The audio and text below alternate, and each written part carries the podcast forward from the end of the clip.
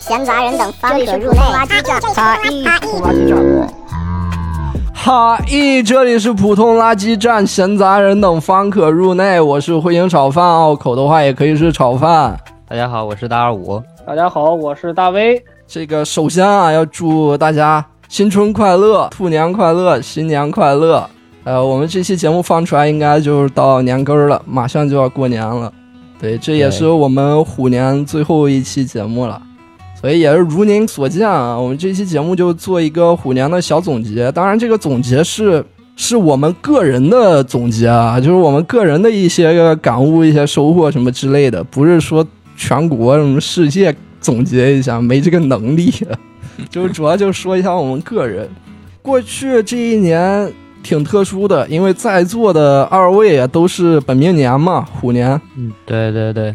然后下一年，也就是兔年，马上迎来的兔年是我的本命年，嗯，所以我现在想，我现在想就是向组织上申请一下，能不能借我一条什么红秋裤什么的，赶紧两人用。不借不借，抠门抠门，不 借。借借袜子吧，借袜子吧。你这袜子不要，你这还是舔脚呢，还舔。大过年的，不要说这种不利于团结的话，好吗？行行行，那既然作为这个本命年，你们两个在过去一年有没有就是针对这个本命年有过一些什么特殊的活动？有没有？真的有穿没？穿真的就是买红袜子，然后红红秋裤没有买，因为在英国买不到，主要就是买了双红袜子。就是穿你的红袜子，你买的肯定是圣诞节的红袜子吧？还带点绿什么的，红毛衣什么的，有点那个意思，有点那个意思。就感觉啊，虽然大家都知道本命年这个东西的存在，但是好像，呃，并不太了解真正了解本命年的习俗嘛，就是知道要穿红的，其他的好像也了解不了别的了。明年既然作为我的本命年，我今天我是做了一些功课，我是要跟你们好好讲一下本命年是都要干什么，特别有意思，中国传统民俗真的不错。所以在咱们聊一下就是过去一年的总结之前，我想就是先聊一下本命年这个中国传统习俗嘛。毕竟我的朋友啊，你们的朋友，大家的朋友，就很多都是属兔的嘛，同龄人。都是本命年，我们听众里边那些熟人里边，大部分其实都是属兔的。行，首先啊，最最重要的，你们觉得本命年是好还是坏？这个这怎么说？这还分好坏吗？非常分，非常分。真的，我也查了以后我才知道的。当然，老一辈儿肯定都知道，但是我真不觉得我们这一辈儿小辈儿里边有多少人知道，本命年是一件大坏事儿，就本命年是非常不吉利的。所以要穿红色，对，是为了驱邪。哦，对，本命年是被称为这个什么坎儿年，就是是一个坎儿，一个本命年一个坎儿，你得跨过去才行，它是阻挠你的。哦，这么个意思。对，它的说法是本命年犯太岁，叫什么太岁？太岁当头坐，无喜必有祸。直接给你定，怪不得去年那么不顺啊！确实，我这去年妈考试就没考好喽。那我去年也不顺呀，那也不是我的本命年。去年全球不顺啊，去年去年是地球的本命年，是去年是地球的本命年，我的本命年，人类的本命年。推一下，看是不是十二的倍数，就是宇宙大爆炸，地球产生这个算下来是不是十二的倍数？地球属四十八亿，四十八亿年，地球属虎，地球属虎，定了，就这么定了，就能不能拿个诺奖？研究成果：地球属虎。这期的副标题：地球属地球属虎。不过地球感觉已经连着过了好几年的本命年了。确实确实。太岁这个概念，你们了解吗？就是说本命年犯太岁嘛。但其实只有四个属相是犯太岁的，嗯，分别是马、鼠、兔和牛，没有虎。二位没有虎，是只有四个属相犯太岁，而且他们犯的太岁都不一样。太岁分很多种嘛。兔，我的属相啊，兔马上迎来了兔年，这作为本命年的我，我犯了破太岁。就是破坏的破。这还分今序、中、Q 嗯是吗？什么呀？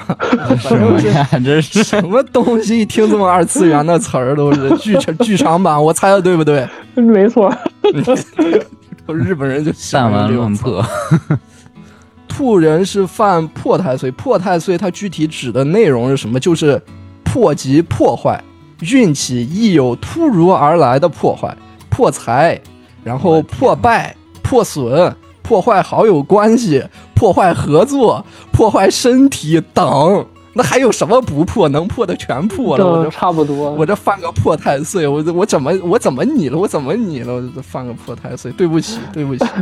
扣一为你积点功德。真是这这一年啊，犯了破太岁，然后说这个如何避免这个犯犯太岁，这个避免不了，因为你就本命年，你就安安生生的过了本命年，就算避免得了了。呃哦，，这个也是一个，然后再一个是有个说法，就是说本本命年不宜婚配，这个啊，OK 可以，好的，今年不结婚，嗯，二十四岁，听了，听了这二十四岁结婚的人还挺多的。是是是挺多的。嗯，我这我这应该是啊，大概率是这个有一对儿就是情侣嘛，准备在他们这个今年结婚，不知道嗯可能是大概率是本命年，可能 你就把这期节目推给他们听。对了，听听 破破全破了，这就，哎，倒是没有写破坏婚姻关系啊，倒是，哦，那没事哦，那没事。要不然的话，破坏婚姻关系，那到三十六破一次，到四十八又破一次，到六十再破一次，七十二又破一次，那这离婚率也太高了。就是说，本命年除了有这种破太岁的这个概念啊，就是说如何平安的度过本命年，还需要拜一个叫本命神的东西。每个属相都有不同的本命神，兔属相的本命神大家都比较熟悉，我相信肯肯定听过，就文殊菩萨。哦，那哎，我高考的时候，哎我妈还去拜了。对呀、对呀、我我父母当时也去拜了。文殊菩萨这个息息相这个关呀、这个逻辑是怎么理的呀？你这种本命年的这种东西，在我印象里，在我印象里，本命年这种东西像是中国本土的东西，为什么它的它的这个什么神是 是一个印印度佛教的这个这个文殊菩萨呢？为什么？那你这个都早都几千年早都融合了，了对对对对三教合混了一。你不能说文殊文殊菩萨是印度神啊，文殊菩萨还真不一定。印度神，它是佛教的嘛？对，反正本命神嗯这些啊，全部都基本上都是菩萨，都是佛教那那一块的，哦不是道教那个太上老君什么，不是那一块的。哦兔年拜的是文殊菩萨，文殊菩萨就是，哦，其实我们都还挺了解，就掌管智能、辩才第一，为众菩萨之首，然后是象征这个佛陀智能的菩萨，称为大智，就是智慧的智嘛。这个是兔的本命神，所以我今年还得。多拜一拜文殊菩萨，虽然已经没有什么考学压力了什么的这一方面，但还是得多拜。呃，然后虎年的嗯，本命神就是你们二位的本命神啊，是叫虚空藏菩萨，这听着就特别厉害，但是不确实不太熟。它是诚实和富有的象征，嗯，哦，不虚不空是佛界的财神，就是可以啊让您拜他的话，可以让你避开破财的灾难，啊钱财路畅通无阻。你这多实用，这个确实确实很实用，实用主义啊，真的是。太实用了。哎，其实每个菩萨都是实用主义者，你拜文殊菩萨也是实用主义。对也就是有人有人得多拜，他才能名气才越大。你这对对对多拜就是因为实用才多拜。对，因为它为什么现在还能留存下来，肯定是大家都觉得哎实用。香火鼎盛，香火对对，香火鼎盛。这两个本命神都是反正反正都是挺挺实用的本命神。这个是拜本命神，然后还有一个是佩戴皮尼，就是一个神兽是吧？对，龙生九子之一，猕猕猴的猕，那个貔貅的就是兄弟嘛，确实是没听过。我也没有听说过。龙头马身，但是姿态又很像狮子，还会飞，哦都是祥瑞之兽嘛。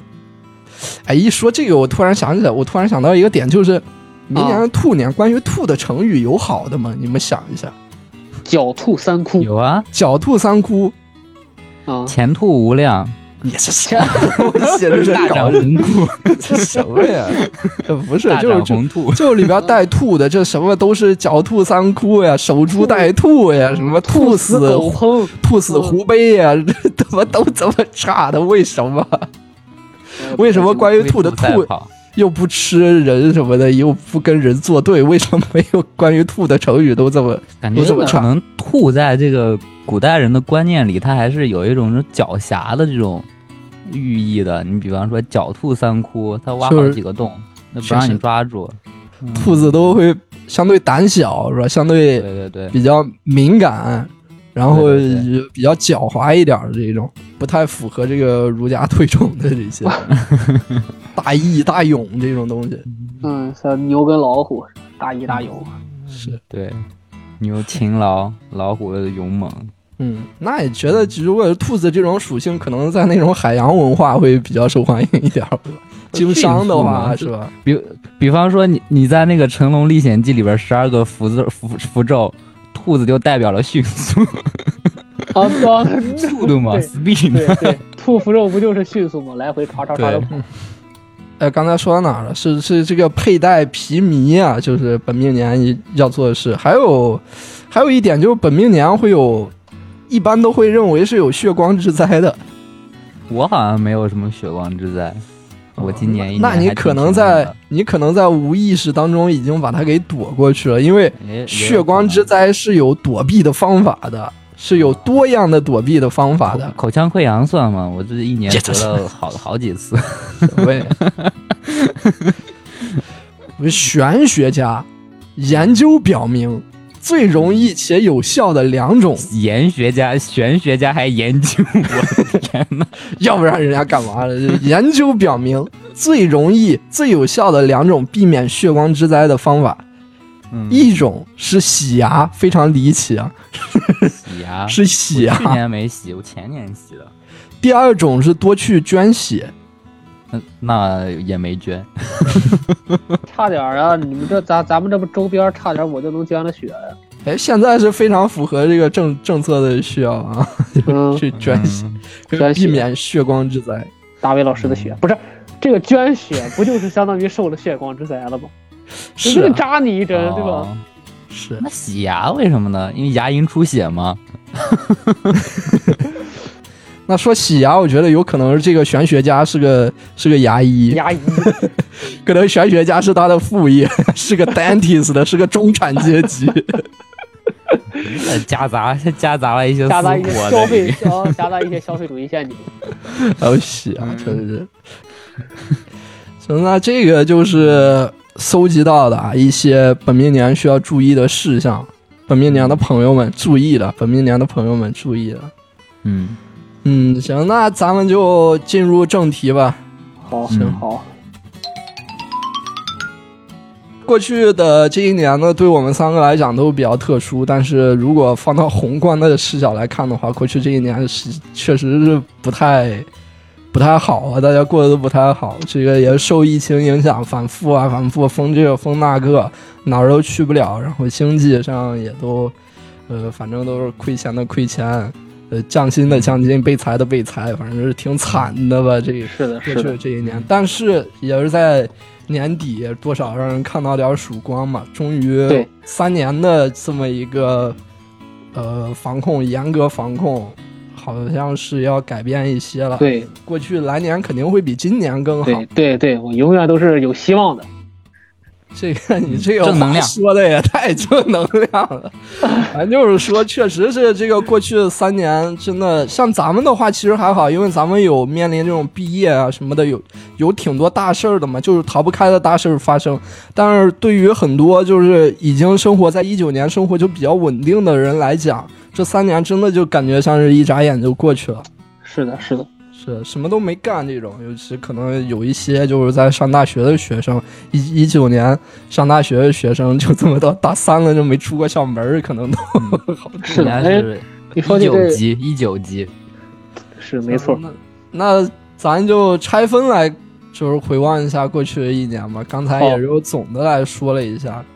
好，那我就现在先先来问一下，我还想问啊，想问这个大卫老师，过去一年、你感觉你最大的一个收获或者感悟是什么？感觉这么宏观，就这就这么宏宏观，就这么太宏观了。就这么这个宏观。你可以自己自己往下细分啊。就就你这种就你这种问题，你放到高中，那那都得先思考三分钟才能回答。哦，老师 老师都要说大家思考三分钟，对，大家思考三分钟。待会儿告诉我你这一年，我随机点名啊，我在这个这个过去一年大家最大的收获是什么？那是要上讲台的。对，这都是要上讲台的。对嗯，那大卫老师，讲台上来留给你。来来来，讲台留给我，好啊！我觉得嗯过去最大一年的收获就是怎么说呢？自信。自信。对，哎呀，嚯，你是发现英国都是秃头，自信哦。不不不不不，其实啊，我这个就是我在二一年年底，就是之前跟你说过嘛，就是考试那个阶段，就是准备考试那个阶段，准备考试啊、学习什么的。我觉得当时我这个，就是因为咱们说咱们的专业高大学的期间，咱们学的不是就是金融类的，嗯，对吧？我高了跨专业嘛？对我的跨专业，当时就感觉哎呀好难呀，就是尤其是一个人，就是在外面，然后朋友也当时的朋友有，但是并不是特别的多，然后也没人去这个倾诉心里这种这个什么这种苦啊，就是心里就 对自己越来越不自信，越来越不自信，就是体现在很多方面，就是因为一件事儿的上面的这种打击，嗯就是你会有对其他方面一些也是会有一些不自信，比如说平常就当时我甚至都变得有一些社恐，我觉得。哎呦，嗯，嗯，就是二一年的时候，当时甚至都，你像你炒饭老师可能了解我，我这个人是很就是是遇到什么人我都会说，你这和这个不自信是不太沾边儿的啊。对对对，嗯嗯然后就是当时就是感觉就是自己甚至有一些社恐，嗯嗯、到了二二年考完试之后，嗯、再加上就是，嗯、这个就业压力的问题，就是当时就已经在考虑说回来回国之后你说怎么办？哎呀，这个工作这么难找，当时也是不太自信。有一个什么事儿就是转变了呢？一个是考完试了，二是我这个总体的六月份的六月份，就是所有的考试都考完，成绩也都出来了，哦，最终结果也是挺不错的，就是对自己还是有一些，就是有一些能力，就是能够达成一个既定的目标。嗯。嗯，然后后来回国，然后开始各种的面试，呃，刚开始也是就是也是不太懂嘛，就是面试的时候也是不太自信，但是后来也是越面越有感觉，越面越有信心，呃，嗯。也是最终现在的也算是应该是有一份会不错的工作，嗯、在等待着我吧，所以我觉得这一年也是通过自己的这个嗯不断的探索，不断的摸索吧。也是让这个越发的有自信了，不管是在这个学习啊、工作上呀、然后以球场上那就更是了，顺风顺水。顺风顺水，一切都会好起来的。嗯，这刚才那一段儿，这提到面试以后，我越看越像面试。这话说的是，刚才那一套那个，大家可以录音下来反复收听啊，之后面试可能用得到。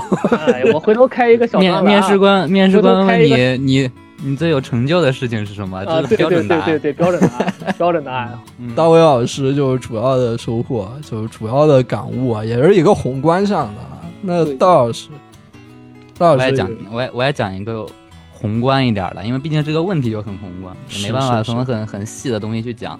是我觉得我这一年最大的收获就是，我好像是重新认识了自己。哇这么这大，这好好好大，这个其实也不算很大，因为一个人吧，他其实是一直在不断刷新自己的是，这个我是非常非常认可。对，对，从最开始的时候，比方说我们在读书，然后读书期间其实跟外界的接触是比较少，但到了这个我们毕业之后，特别是这两年啊，可能你一下子就跟外界的接触会，一下子就把这个窗户打开了，就接触了很多。嗯然后最开始你可能觉得自己很牛逼啊，或者怎么样啊，你这。嗯，当时你在学校，你是什么班长？你是什么团委？你是这这种这种，还可能还有一些这种小小小的官职、小小的成就，嗯但是呢，你到这个外边你去工作以后，你发现，哎，其实不是的，其实那不是你个人的能力，其实那是平台赋予你的价值，那是你学校赋予你的价值。你出来以后，你其实什么都不是，你只是一个普通的人而已。然后这个这个方面其实体现在我什么时候感知特别深刻呢？就是在我今年九月份从那个我上一家公司离职的时候，嗯我离职，我我离职以后，就是我回家回家一段时间，然后当时我遇到了一个就是我爸的一个朋友，他是在外面就是呃做生意的那种人，他是以前大概是九十年代那块儿嘛，就是他们这种，呃九十年代市场经济刚开始嘛，当时他赚了很多钱，不会是深圳八大王之一吧？对，手里 手里千八百万那种那种，然后又在什么，呃，深圳啊、广州啊买房买好几套。后来呢，等到这个一零年左右啊，呃，他亲手赚来的钱被他亲手给败光了。对，然后他就跟我说，其实你个人没有什么能力。他他说他活了四四十多岁了，然后其实他个人啥都没有，其实都是这个，因为人家当时有这种什么市场经济啊，因为有有这个条件啊，然后他才赚到了这么多钱。其实并不是他本人能够有这么赚钱的能力啊。但然后这个事情放在我自己身上，其实也是这样的，就是说，呃，可能你当时你你在你们公司接过什么多好的这种呃项目，或者说接过多好这种这种平台，你出来以后你什么都不是，这种东西你写在简历里，甚至都没有人看的。就是说你你你服务过什么东西，服务过什么东西，别人可能根本不会把这个东西给放在眼里，因为这个是你公司的价值，这并不是你个人的价值，特别是在找工作的时候，嗯，这个这个点真的很很重要。然后我个人呢，其实我刚才也说了嘛，就是刷新了我对我自己的一个认知，就是我我发现我自己其实没有那么牛逼，我发现我真的就是芸芸众生中的很普通的一个而已。然后其实后面还要努力的，还要继续去努力的，这个这个要做的东西是很多的。对对，这个算是一个我觉得还挺重要的这个这个事情。如果我我能够现在去认识到这一点的话，可能后面去找工作或者其他干自己的想要想干的这些方向的事情还是比较好的。我觉得大老师这个说的真的很对，很对。其实我最一开始，大老师刚才说的也，其实大老师说的你当过什么班长呀、团委呀这些，我感觉就是我大学期间也做了很也是这些事情嘛。但是嗯实际上你在找工作的时候，也就是提了一嘴，哦，我我大学干过什么什么什么，没人把你当回事儿了。嗯，这个东西确实是，这是我们落落实到实处。这个，我觉得刚才我补充一点，大老师说的就是这些名号在学校里面，我觉得还有些作用，出了社会之后没作用。但是这些名号背后你做的那些工作，我觉得还是还是有一些意义的，对吧？就是嗯，是的，是的，这个东西，我觉得，呃，各自努力吧。我觉得大老师这个分享真的很很接地气，很接地气。哎呀，哎，我发现你们两个刚才真的真的分享挺有意思，就是大大卫老师说过去一年是收获到自信，然后大老师是收获是被社会磨平了棱角。也不是说被磨平了棱角，就是重新刷新了一下。我可能到明年我还得再刷一次。对对 到明，年发现自己我就是世界之王。那明年发现我又我老子又是牛逼的了，这个 认识不断上升，我又可以了，我又可以了。嗯，这个其实还挺有意思的，我发现，因为嗯。我觉得其实二零二二年对大部分人来说可能都是个低谷吧。我觉得不不会说有人是觉得二零二二年是一个上升期，然后在这种低谷期是很容易去你自己去思考自己的。对，嗯就是我因为在这个低谷期去思考了，然后我才有了这个认知，没错，是这样一个情况。确实确实，确实，就是对于也是对于刚才大老师说的这种，就是不断认识自己，这个慢慢认识。了解自己，这个真是深有感悟。我估计所有人可能都会，就是尤其是你大学生，你知道毕业以后，刚刚毕业进入社会前期，这种感觉真的非常非常深刻。可能有人会因为慢慢认识到自己，然后发现自己不足，发现自己没有自己想的那么厉害，然后这个社会没有自己想的那么美好，然后就沉沦下去。但有的人的话，其实我是属于那种挺能感受这种乐趣的人，就是我会逐渐慢慢了解自己。可能以前有一些想不通，就是我为什么会这么想，就会会发现自己身上有很多矛盾嘛。这个就是很多可能就是学生时代年龄比较小的时候，很容易碰到这种问题。就会发现自己身上有好多矛盾，我到底是内向还是外向？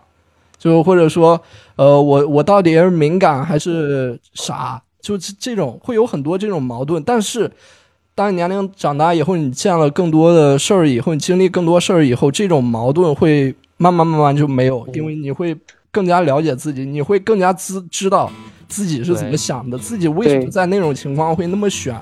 为什么在那种情况会那么选？这种是是非常有意思的，我会特别特别特别喜欢，就是这种每一次就是发现自己更了解自己，然后自己给自己总结一下以后，就觉得很兴奋。这个你这一辈子是你你的这一辈子，你自己是最最最重要的，没有什么会比你更了解自己更重要。你发现一个什么，你发现相对论了，也、嗯。也不如你发现自己更加了解自己更重要，因为这是这是你的一辈子嘛。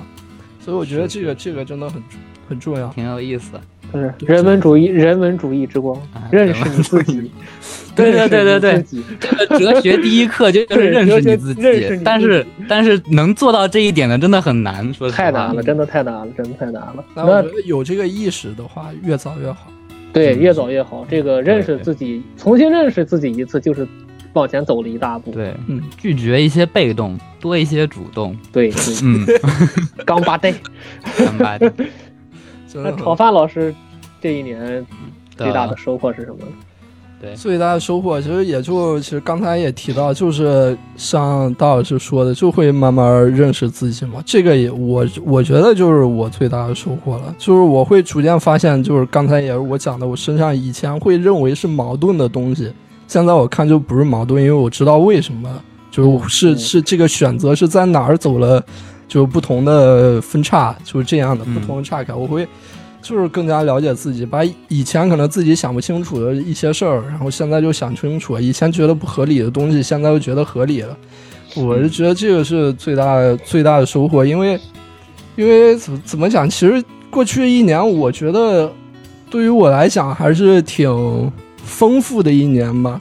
包括就开这个电台嘛，开这个播客嘛，对对，就一会儿一会儿可以就是重点讲一下，就是这个 开这个播客是怎么开的，就为什么是怎么就突然就鼓捣出来这么一个东西，这么小众的一个东西啊？一会儿可以单独讲一下。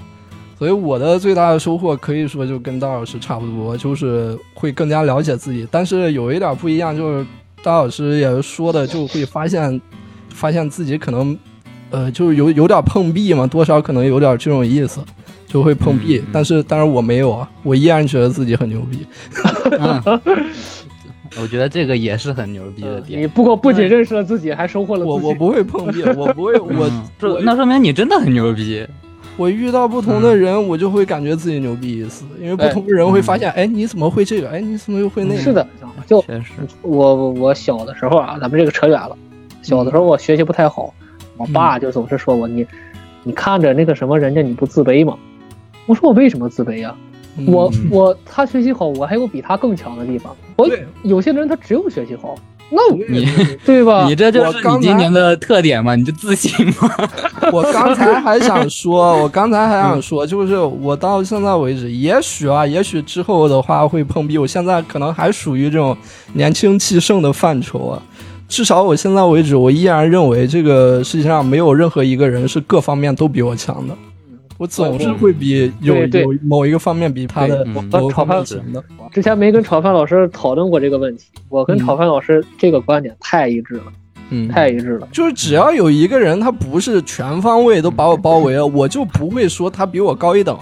对我对不是说不是说瞧不起他一瞧不起人一头我，我对绝是对是不可能接受，哪怕他是什么什么道德上是道德楷模，然后这个工作上又是什么世界精英，我也不可能觉得我比他低一等的，一直都是这样的感受。然后在嗯，过去的这一年，其实也是这样，虽然更加认可自己，但不是在碰壁的那方面，我只是更加认认识自己而已。更全面的认识了自己，对，很不错，很不错，很不。错，很不错，很不错。哎，这个真的是可以。其实好多时候就会，呃，我们就会给人贴标签，就会说这个人是一个谦逊的人，然后这个人是一个自大的人，这样贴标签。其实如果你认真想的话，这个人是一个谦逊的人。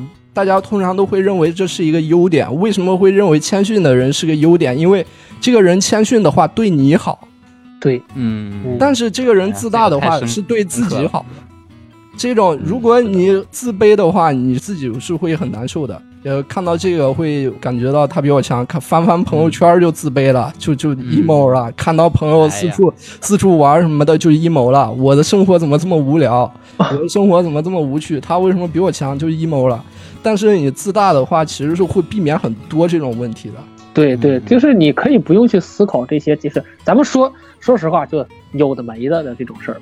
嗯对我活出了自己的精彩，我我想要什么啊，我就去做。嗯对吧？嗯，勇往直前，考虑那么多真的没有什么意义。所以我觉得是的，真的说自大，其实也是一种自信的表现。我觉得是是，是的，是的，咱们现在总是在说什么，就是嘲笑什么普信男呀、普信女呀。我觉得普通人自信很对正常。对对，我我我一直很反对这句话啊，普通什么普通且自信，我觉得普通为什么不能自信？普通就是应该自信啊。普通就普应该通对自信啊你越普通才越应该自信呢。对对啊，你凭什么不能自信啊？把自信剥夺了吗？凭什么呀？就是 就是，很可恶这件这这如果如果普通又自卑的话，这这还怎么活呀？这还怎么、本来就本来就普通，你还又自卑的话，那你看什么都一直陷入一个特别低沉的状态，那还怎么活呀？对呀、就是应该自信。我觉得人就应该自大一点，对你对自己的判断就应该一定是应该比自己实际的能力要高上那么一些些，绝对的，绝对的，这样你才能就是活得更开心嘛，没错没错，生活才会更好。太对了，太对了。总结一下，妈呀，这这一段怎么 这么高啊？这么高，咱们这是前前段都是鸡汤啊，你们戳到心窝子了。对，说到这心窝么高啊！真是戳到这年度这是年度总结，都掏心掏肺了，都光膀子聊了，都真是 真是掏心掏肺了。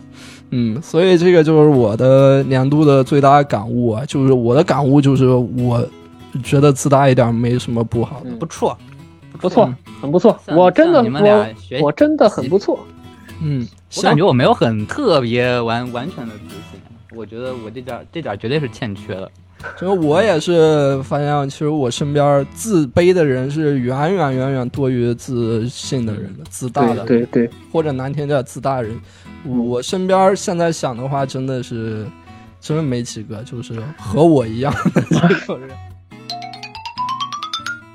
行，那接着就聊一下比较个人一点儿吧，就会就是个人更加具象一点的，就是我们就过去一年学到什么东西吧，啊，不是那种抽象的学到啊，就是学的学会认识自己什么，不是这种，就是非常具体的技能，嗯，技能，就是学技能啊学会什么新东西，就是提高了自己什么哪一方面。好好好，嗯，还是大卫老师，就是这个顺序也是不知道怎么就形成了，由我先来，由我先来。不知道怎么就形成了。大卫老师第一个，这首先，呃，首先要说的肯定就是这个专业嘛，自己学了，接触到一个新领域了，就是、完全对完全融入进去了，也是慢慢的，也是学到了一些很很很多的这些新知识。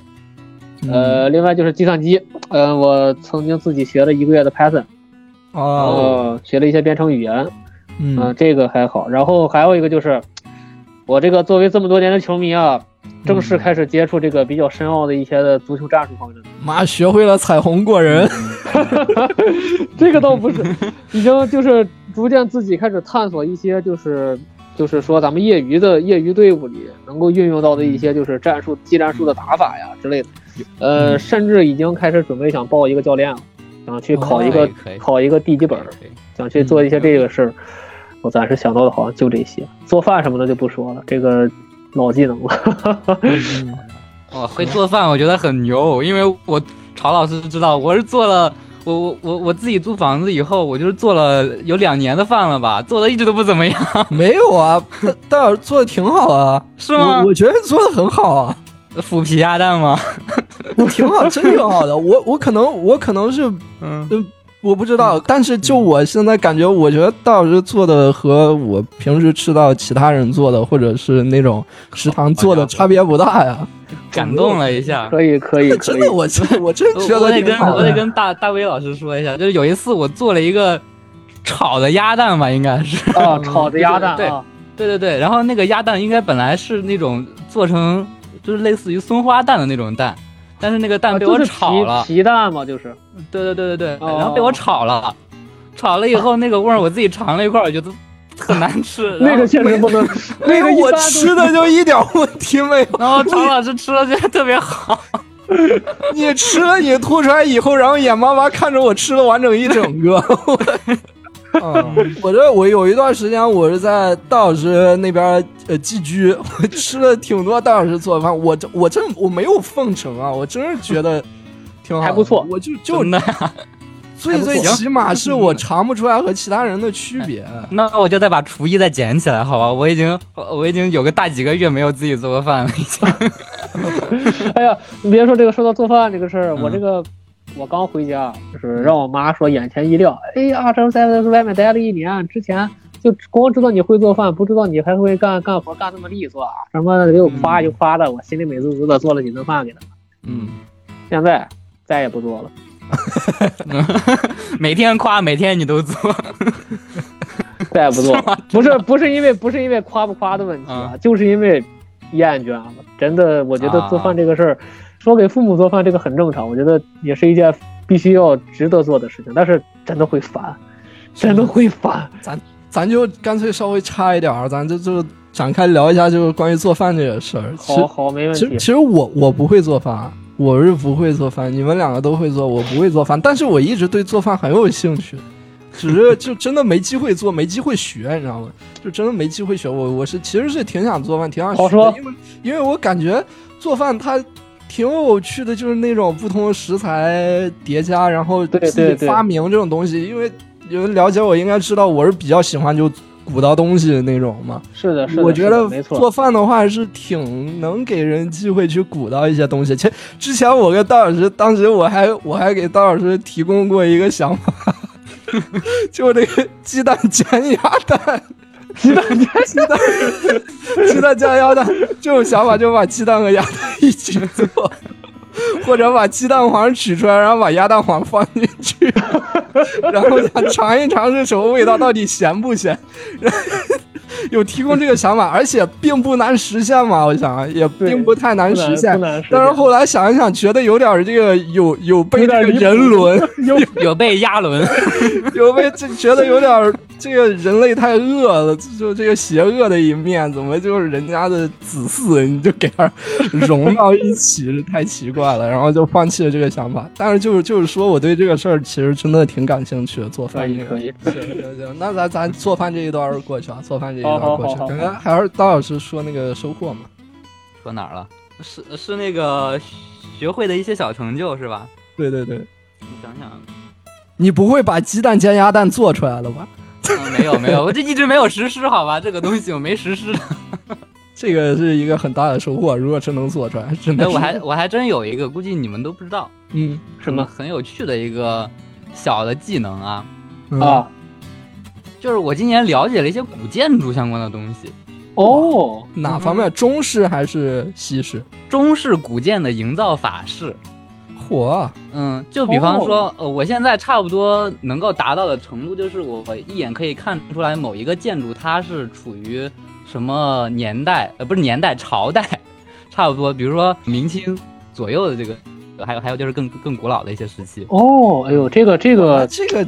真的是这个真的挺厉害的，说实话，这个真的挺厉害的。其实挺简单的，其实挺，但是就是就是你就是你用用心去学了一下，就是会显就是很不一样。其实真的显得很厉害。是起因是这样的，起因是这样的，嗯，就是有一次我在那个我不是我在手机上看，然后抖音里面嘛，就是开封的有一个景点叫龙亭，但是那个龙亭呢。它是什么吧？它是那种黄色的琉璃瓦，加上那个红色的这个单壁的墙，就是跟那个故宫的颜色是一样的。但是我想了，我当时很很疑惑，就是说，这个开封它作为这个北宋的一个古都，但是它为什么它这个建筑的形式是和这个和明清的这个感觉的是一样的呢？我就很很疑惑，我就查了一下宋代这个建筑外星人建的官样，它是什么样的？啊，我就查了一下宋代是什么样的，嗯，然后我一看，哦，宋代原来是他妈这样的，这个东西一看就是假冒的，搁这儿搁这儿挣旅游票钱。哦，这实用在这儿呢，这真是实用性非常高。现在就是你们可以看到啊，只要是只要不是在北京地区的，你就看到红墙黄瓦的，几乎都百分之八十都是都是现代建筑。红墙黄瓦，好记住。那这个，那黄鹤楼关于黄鹤楼里边有电梯这个事儿，你是 怎么看？黄鹤黄鹤楼是八八几年建的，里边还修了电梯，可能是为了方便老老年人关楼。可可不是公元，可不是公元八十多年，是一九八几年。所以，所以，所以，我。大学四年就没去黄鹤楼，我也没去。我觉得，我觉得我做了一个非常理智的行为。我去了三次啊，每一次七十五块钱，每一次都七十五块钱。学晚了，你这我带我爸妈去了一次，他们非要去。嗯还有我带那个我一个高中同学去了一次，又是又是又是去了一次，还有一次是我和我什么，就是刚开学的时候，就大学刚开学的时候和我同学去的，外地的同学，不是本地同学。那你坐电梯了吗？嗯，好像是没坐。哎呦，那不是钱不就 亏了吗？那不就第亏一印了吗？象，你能想到那儿会有电梯吗？你就说你去黄鹤楼，你不进去，你第一印象你能想到里边是有电梯的吗？你根本不会往那块儿想。你说，哎呦，真是你从正门进去了以后下来，就准备下楼时发现也有电梯啊。哎呦，那道老师除了这个学术方面的这个增长的见识以外，还有其他的什么技能吗？哎呦，哎呦，哎呀，那这是和播客息息相关的。哎呦哦，哎对这个技能 这个技能其实最开始的时候没想到会用到啊啊！但是自从有了播客以后，用的越来越多了。啊，就最开始这个 AU 一直在我电脑上很久，我之前可能会有一些音频会导进去，然后什么反听一下之类的，然后最后导出转换个格式之类的。我嗯从来没有从来没有就是仔细的去剪过，仔细的去调过音，嗯。然后搞这个，我们是几月份开的播？就是下半年左右吧，就是可以说掌握了有个百分之四五十吧，得有，嗯。得有，得有，呃这这个技能。不错，是。也算是个小技能。是。算一定是算。是，那就那就我说吧，那还有曹？老师，好，曹老还有师，我你的这个新技能，我的新技能，首先得说新技能的话，那当老师说的 AU 肯定算算是其中一个嘛，毕竟也是这个在做播客以前根本就不会碰这个东西的，就是音频编辑啊这些不会碰的。然后除了这个以外，还有一些，比如说它可能不是新技能啊，但是是有了巨大的提高的，就是呃平面设计这块儿的哦，力。确实，因为因为我是做播客就是每一期的封面嘛，其实我之前也一直都对这一块比较感兴趣，但根本就没有什么机会去做，因为你你不会平白无故的你就是上手你去做一个东西，你得有一个目标，就是我要为什么做，然后做出来一个东西，这样才有锻炼的机会嘛。之前没有，然后呃做播客以后，这个每一期的封面。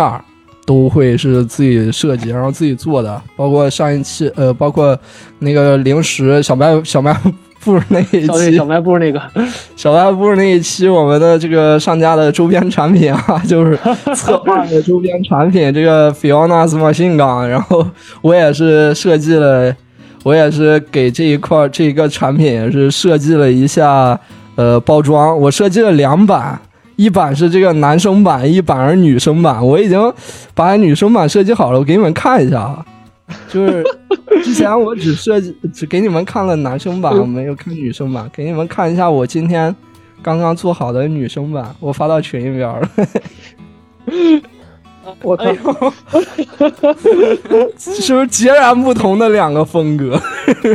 抠死了，标的这么高里呃，这男男生版就非常男生，女生版就非常的女生，这多面手。嗯，甚至甚至还有甚至还有粉粉粉色啊，是啊，非常清新。行，那这个非常好。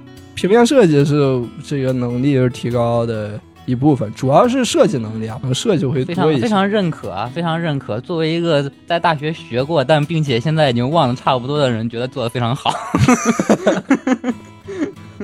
呃，行，然后这个是一方面，就是刚才提到平面设计，然后还有 AU，主要就是这种非常实用的技术方面有这种提高吧。这就我感觉我过去一年比较实质性，而且能频繁用到，一直在用的这个能力，而且也非常这个确定以后也会经常用到的对一些个能力吧。嗯，炒饭老师是不是就是不光是做这个不做播客，只是一个呃，咱们说这个兼职，但嗯，是嗯，对吧？呃，但是通过这个兼职，你学到的技术，甚至用甚至应用到了自己这个本职上的工作。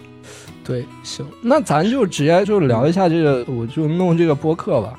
嗯，好直接展开说一下吧，因为这个播客也是我今年干的可以说是最长久最长久而且最大的一件事儿嘛。因为五月份弄，然后每个月至少都会发节目，然后到到现在，虽然可能就只有十几期啊，但是呃，一星期一期的话，对对对，一直是在坚持嘛，一直都在坚持嘛。可能有的时候会比较忙，但是也是会坚持。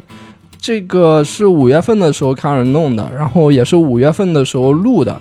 这个想法是四月份的时候有的，其实它并并不是一个策划了很久，就是说想了很久，说我要弄一个播客什么，并没有啊，是四月份才有的。它是什么时候出现的呢？当然，这个想法可能一直在比较脑 脑袋比较后边的，藏在比较深的地方。但是真正就是说想把它说出来，说我要做播客，然后就开始琢磨怎么做、怎么弄，其实也就一个月的时间。当时我第一次就跟人说我想弄一个播客，就比较认真的看这个事儿。是四月有一次我们，呃，跟朋友出去玩儿，有一次就是有我，然后有猫老师，有一老师，然后有肘 肘姑姐，有亚西，就是这这这些人啊。行行，他们都有都有都有名号了，现在我都不知道，甚至 你你是不是听着跟大老师听着是不是特别像这种特别？呃，标准的一些个名头，其实都是我 freestyle 的，根本就没有经过他们的同意。像是到了花鸟市场，但是呃，大卫老师应该都知道是哪些人，我都知道是哪些人。就是那一次吃饭，然后吃完饭以后，是我猫老师、亚西和伊老师，我们四个顺路回去嘛。然后当时一边走一边在聊，就是说这个呃，近期有什么打算嘛？然后我当时我就提了一句，说我我其实挺想弄一个播客的，哦，呃，我就是这么说，但其实大家都不太知道播客是什么东西嘛。就我就我了解，我身边的话，应该只有我听播客在做以前，呃，不知道什么东西。然后给他讲了一下播客是什么东西，然后说我想搞一个，他们说行啊，这个挺好的呀，那你那你弄呗。有一个想法一直在你脑子里边的时候，和你真正把它说出来，让别人听到以后。这个是不太一样的，因为我是一个其实比较缺乏那种自我动力的人，我其实挺需要就是别人给我动力的。我说出来以后，别人知道了，那我觉得哪怕是为了面子，我也得弄了。可能但其实其实可可能其他人不在意，但是我说了以后，我就真真真真开始想了，就从这个名字啊，从 logo 啊，然后从要做什么节目，从要跟谁录节目啊，这些就开始想了，然后可能想了。大约我就我说出来以后，过了半个月，我跟大老师说了一下，我说我想弄一个播客，然后大老师也不知道播客是什么东西，我以为大老师会欣然的接受并且支持你，没有欣然的接受了，我欣然的接受并且支持了，我只是不知道什么是播客，对对对，然后欣然，然后先是支持鼓励，然后问一句播客是什么呀？哎，对，然后我给大老师发了几个吧，几期吧。那种就是其他播客节目的播客，就是了解一下大约是什么东西。当时因为刚刚有浪姐嘛，浪姐在播，然后也算是个不大不小的热点嘛。那王心凌当时可火了，然后就就决定要不第一第一期录个浪姐得了。然后后来到五月份的时候，呃，某一个周末吧，就跑到大老师那边，我们俩人就录了一下音，然后之后又修音什么，然后就把第一期节目给发了。之后就就比较稳定了，就我跟大老师，然后后来也是大伟老师回国以后，就跟大伟老师又呃录了一期那个节目，然后之后又大把大老师跟大伟老师就是呃介绍了一下，介绍一下，然后三个人就比较以一个比较固定的组合的身份又录了这么多期节目了。对，嗯，也是克服了很多技术难题啊。是。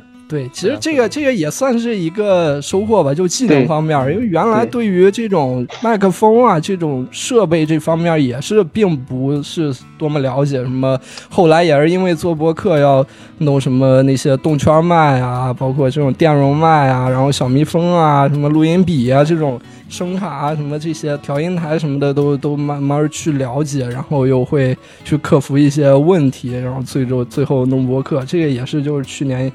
一年比较重要的收获吧，嗯，是的，是的。然后这个播客也是最一开始最大的目的是，其实就是为了跟朋友有连接，因为我我这这个毕业以后，我知道毕业以后各分东西，然后你自己每个人有自己不同的生活的话，其实平时生活没有交集，你除了关系最好的几个朋友以外，你平时不会说太多话。然后我觉得这个挺挺不好的，我是挺不想有这种情况的，所以我想做一个播客的话，就比如说邀请不同朋友过来，然后再发到朋友圈里边。其实最最早就是给朋友圈里人听的，就发到朋朋友圈里以后，能让其他朋友知道这个朋友最近生活是个什么状态，然后呃再邀请其他朋友。反正这样的话，大家都能更加了解对方是什么状态，也能听到对方的声音，是这样的。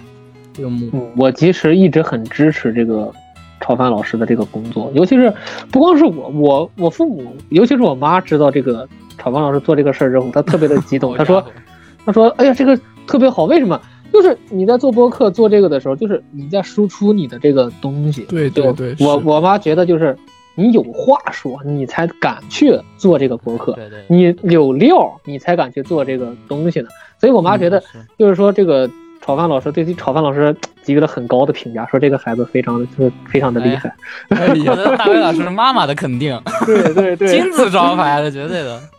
嗯，哎呀，就是我确实觉得这个非常非常好，我这个以后经常要经常做了，经常做。确实是因为除了那些以外，就单纯是把和朋友聊天这个声音录下来。对，其实也是一个特别美好的回忆。对，因为我真的我不一定啊，大家可能听节目的话，觉得我们聊的都挺有意思的，也聊的挺挺开心的，什么挺逗的。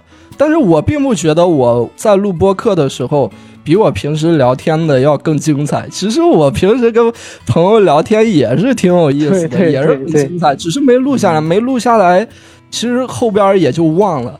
但是能录下来的话，也是一个。反正很好的一个收藏吧，也是又回到收藏癖的这么一个。有时候确实是收收藏癖啊，现在声音收藏癖。你甚至能够往后，就是比方说哪一天，二零三三年的某一天，你再返十年前来听这一段的时候，你知道哦，对对对，原来十年前我是这么想的，对，挺有意义的，很有意义，很有意义。我我一直很赞成就是这种行为或者这种观点，我觉得。你不管去了哪儿，你一定要是在那个地方留下来一些记号或者足迹。对对对，没错没错。这样你才能证明你曾经到过那个地方。对对对。要不然你去了就没有去一样。所以其实我之前还有一段时间，我差点就入坑拍立得。大老师应该知道，我跟大老师说过，就是说我想买那个拍立得。呃，我想买，我不是为了什么拍什么风景，或者拍什么和景点的合影，在环球影城和那个大球合影啊，或者在山姆 山姆会员店坐到那个购物框里边拍照啊什么。我我我不是想拍这些，我想拍那个，我想买那个拍立得，就是因为它是那种比较传统的那种光学的。那样的，就是它是一次性的，它留下来的就是那个光反射过来的场景，它不是数码的，不是背后不是一零一零那样的，觉得很有毅力。然后我当时买那个拍立得，我是怎么想的？我是想每一期节目的录音，就是我和那个主播的合影，然后背后让那个主播签下字，就是这样。哦哦哦，是这样。每一期，我想，我想拿到我身边所有朋友的签名。我是这样想，对，就就是就是真是真是收藏癖，真是收藏癖。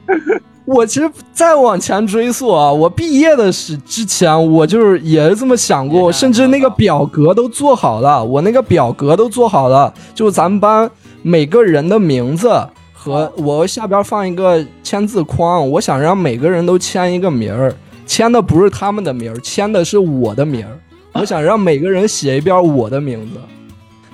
因为每个人如果写他们自己的名字的话，这个是可以复制，他跟所有人签名都签的一样。但是如果签我的名字的话，是独一无二的，是他们写的我的名字，证明他们认识我。哦，明白，明白，明白，明白。哎，我记得你当时往做这个小巧思，我做了，但是没没有真正去实施这个，没有真正去实施。我在男生那边上签了一些，但是女生那边没有真正去实施。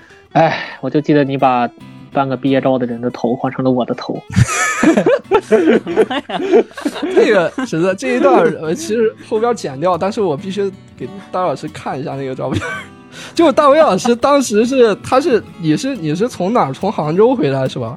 广州，广州回来，然后当时广州疫情很严重，然后他就隔离了。隔离以后拍毕业照没拍上，然后特别搞笑。搞笑的是，拉了一个隔壁班的同学，就是那个辅导员说跟他跟他身材差不多，然后让他站上，后来把他脸 P 了上去。就是搞换脸是吧？搞对就是搞换但是那个换脸换的，来换个脸，但是那个换脸换的特别次。然后我觉得特别搞笑，然后我就把那个毕业照上面好多人的脸 P 成了 导导演师换脸那个人的脸。我给我给导老师看一下那个照片，我发到群里。我也好久不看这个照片了，我再看一眼。这个东西，这也可以当周边卖吗？这个这个。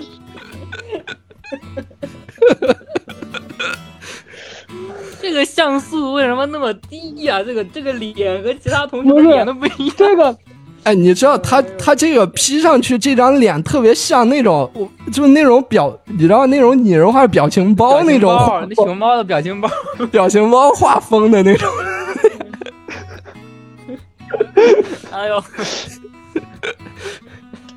然后道老师，道老师都不认识这些被 P 上脸的这些受害人，这些受害人，受害人当时曾经曾经是当时我发到朋友圈以后，遭到口诛笔伐。对口诛笔伐，口诛笔伐，真的是口诛笔伐。女生们，女生们都都是谣言说这个我就不应该站在那儿，让你这么祸害我。不过都是开玩笑嘛，悬上曹老师的手机了呀。呃，我我开玩笑嘛，就关系不好也不不不敢真的跟人家 P 啊，对对对对对，都是关系比较好的那些都 P 了。嗯，行，哎那行，那咱们下一步吧，下一个阶段。快，当老师是缓过来了没？快点，录节目了，干事儿了。还还在欣赏，还在欣赏。这堪比上次说我舔脚之后大老师的饭。干正事儿，干正事儿，干正事儿，干正事儿。其实还有一点，我想提一下，就其实不能算是又新掌握的技能，我就是一点我又重新拾起来了。就是我在过去一年，就这一年吧，虎年，我又重新开始看漫画了。就其实之前已经有一段时间没有怎么看过漫画了。嗯，呃，我这里漫画不只指日漫，其实还有美漫，就是也是因为种种原因吧，我想提高一下自己的二次元浓度，哎呀，突然想提高一下。你这从最最原始的起点开始提的，这就非常非常的有意识的要提高自己二次元浓度。其实之前也会零零散散看过一些，就是隔两年的话，我会把那个《热血高校》给重刷一遍，这是我最喜欢的一个漫画系列。嗯呃，然后还看那个《行尸走肉》啊，什么就是比较大热的会看一些，《弥留之国的爱丽丝》也是前几年的时候把漫画给看完了。呃，然后这一年呢，我是正儿八经的想提高一下二次元浓度，然后看了一些正儿八经的漫画，不是那种比较大热的那种动画改编的漫画，补了一下原作什么的。嗯我现在在追的连载的漫画有一个葬送的福利莲，它这个可能名气不大，因为它没有改成动画，但是明年就要上了。嗯，然后还看完的一个是关于地球的运动，这也是都是今年的拿奖的漫画吧？就在日本不是有一个评奖吗？叫什么这本漫画真厉害。嗯，每年都有排名，然后我就照着那个榜单，把一些感兴趣的题材都看了一下。这也就是我今年的一些新的收获，就重新开始看漫画了。我现在可以说我是一个这个看漫画的人了。可以啊，你这个 level 还挺高的，这个看的还是非常，我对两两本我都没听说过。还很还很冷门，但是有还还挺好看应该。它属于什么？你不看漫画的你就不知道，但你看漫画的一定都知道的这种作品。嗯，其实，在漫画圈还是挺火的。是的，是的，行，那这个就这一点了。这个两个环节真的可以互相交融的，就学到了很多，其实就是感悟，然后感悟里边也有很多自己学到的东西。行，那咱们现在下一步就聊一下这种，咱过去这一年有没有发现一些什么好的电影啊，或者好的歌手做音乐作品这种文娱生活文娱生活的好。对对，文娱生活。呃然后这我觉得咱们可以在一个人各出一首歌，就觉得你这一年里面听过最好听的一首歌，或者给你最有印象的，就是特别一首歌，我觉得也挺不错。不能说就不能说是最好听的一首歌吧，就是说过去这一年自己发现了一些什么宝藏音乐吧？对对对，可以可以，宝藏音乐吧，它不一定是过去那一年，就是二零二二年发行的，但是咱可能自己二零二二年第一次听到的对对对对作品，对，没错，或或者音乐人，大卫老师有，宇多田光的《One Last Kiss》。哎呀对，宇多天光，这果然大卫老师二次元属性还是不倒。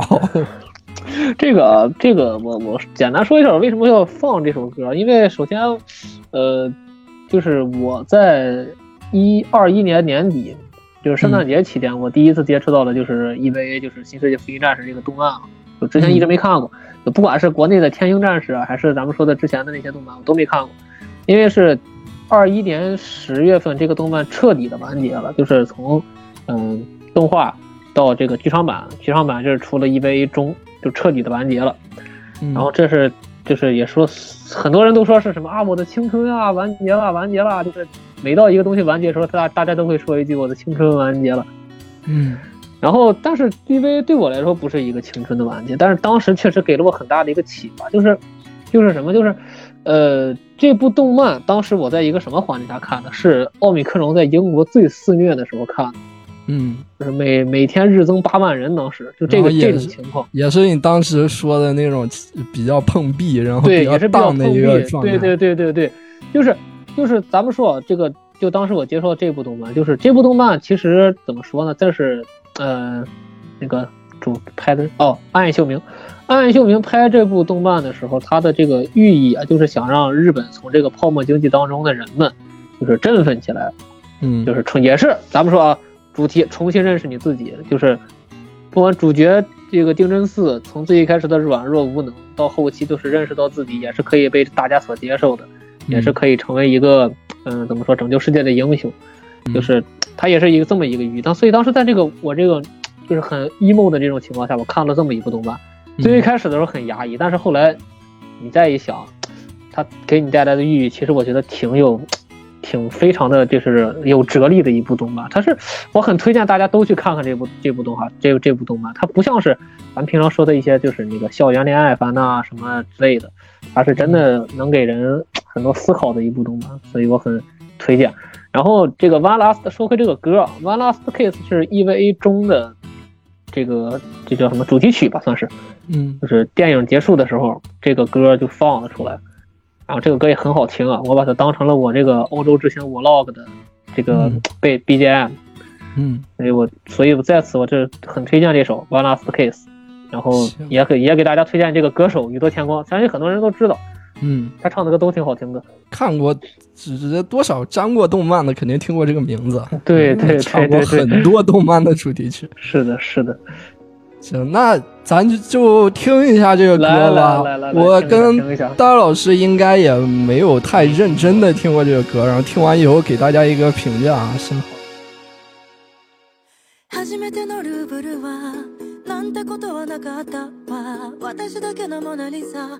もうとっくに出会ってたから。初めてあなたを見た。あの日動き出した車。止められない喪失の予感。もういっぱいあるけど。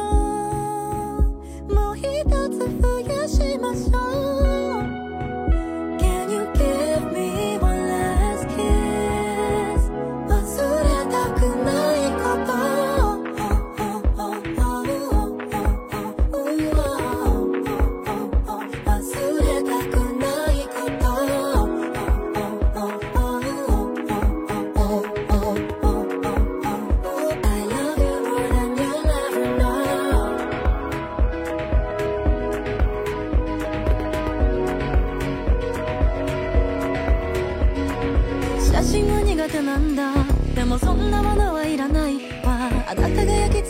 まま私の心のプロジェクター寂しくないふりしてた。まあそんなのお互い様。だ誰かを求めることはすなわち傷つくことだった。Oh, can you give me one last kiss? 燃えるようなキスをしよ。う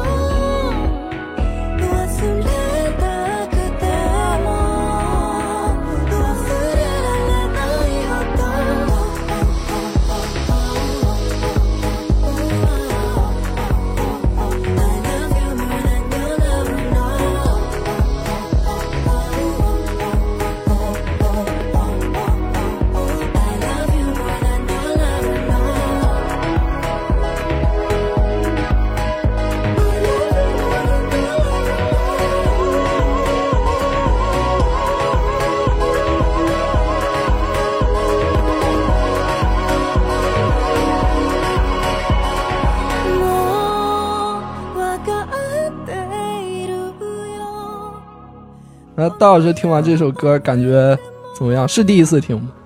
啊是第一次听，嗯之前没听过。然后怎么说呢？算是一首很好听的这个 OP。其实那个 EV 我自己一直没看过啊，但是就是一直听身边的人啊，是旁边的人啊，就是会说很多，但我自己其实没、没怎么看过嗯啊。这个歌听着还可以，这个评价其实其实没有那么高。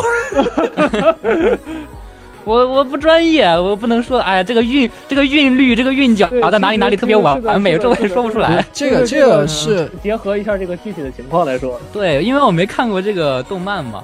这个歌是就是最初的那个番剧版的主题曲，还是后续的电影？后续电影的哦，我就说，因为我感觉这个歌是很很现代，就不像是那个上世纪的是的，作品，编曲很现代。是的，是的。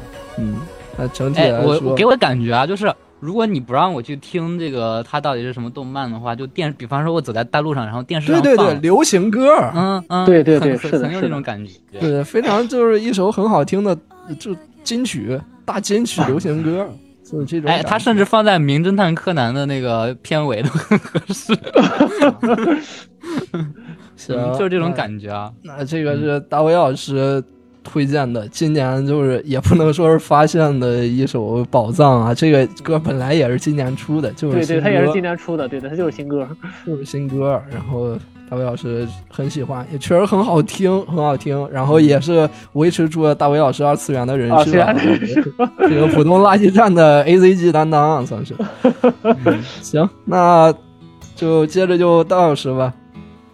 我推荐一首啊，就是其实这首歌是我那个二零二二年度榜单，就是网易云给我发个年度报告嘛。嗯，然后他他说这首歌是我去年听的遍数最多的一首歌。郭德纲，郭德纲多妻献子。怎么叫小帆呢？嗯，我也不知道为啥我听这么多遍，可能某一天这个睡觉的时候单曲循环了，还是怎么着？这首歌名叫《县城》，没错，就是那个县城，就是那个县城，就是我啊，就是县城，歌手歌手叫刘森，他以前是那个华北浪格里的一个歌手，算是一个脱离了乐队吧，现在算是。他我就对他个人不太了解啊，这首歌我是听了，还确实听着可以。其实也不算是说我突然说推推这首歌，但这首歌我听的还还行。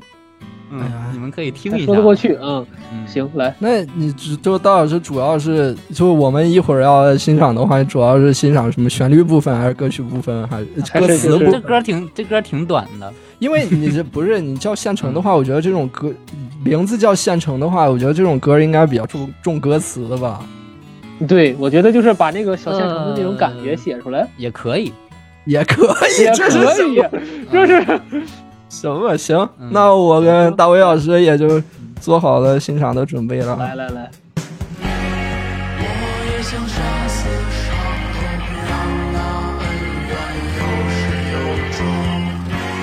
抬头望着故乡的天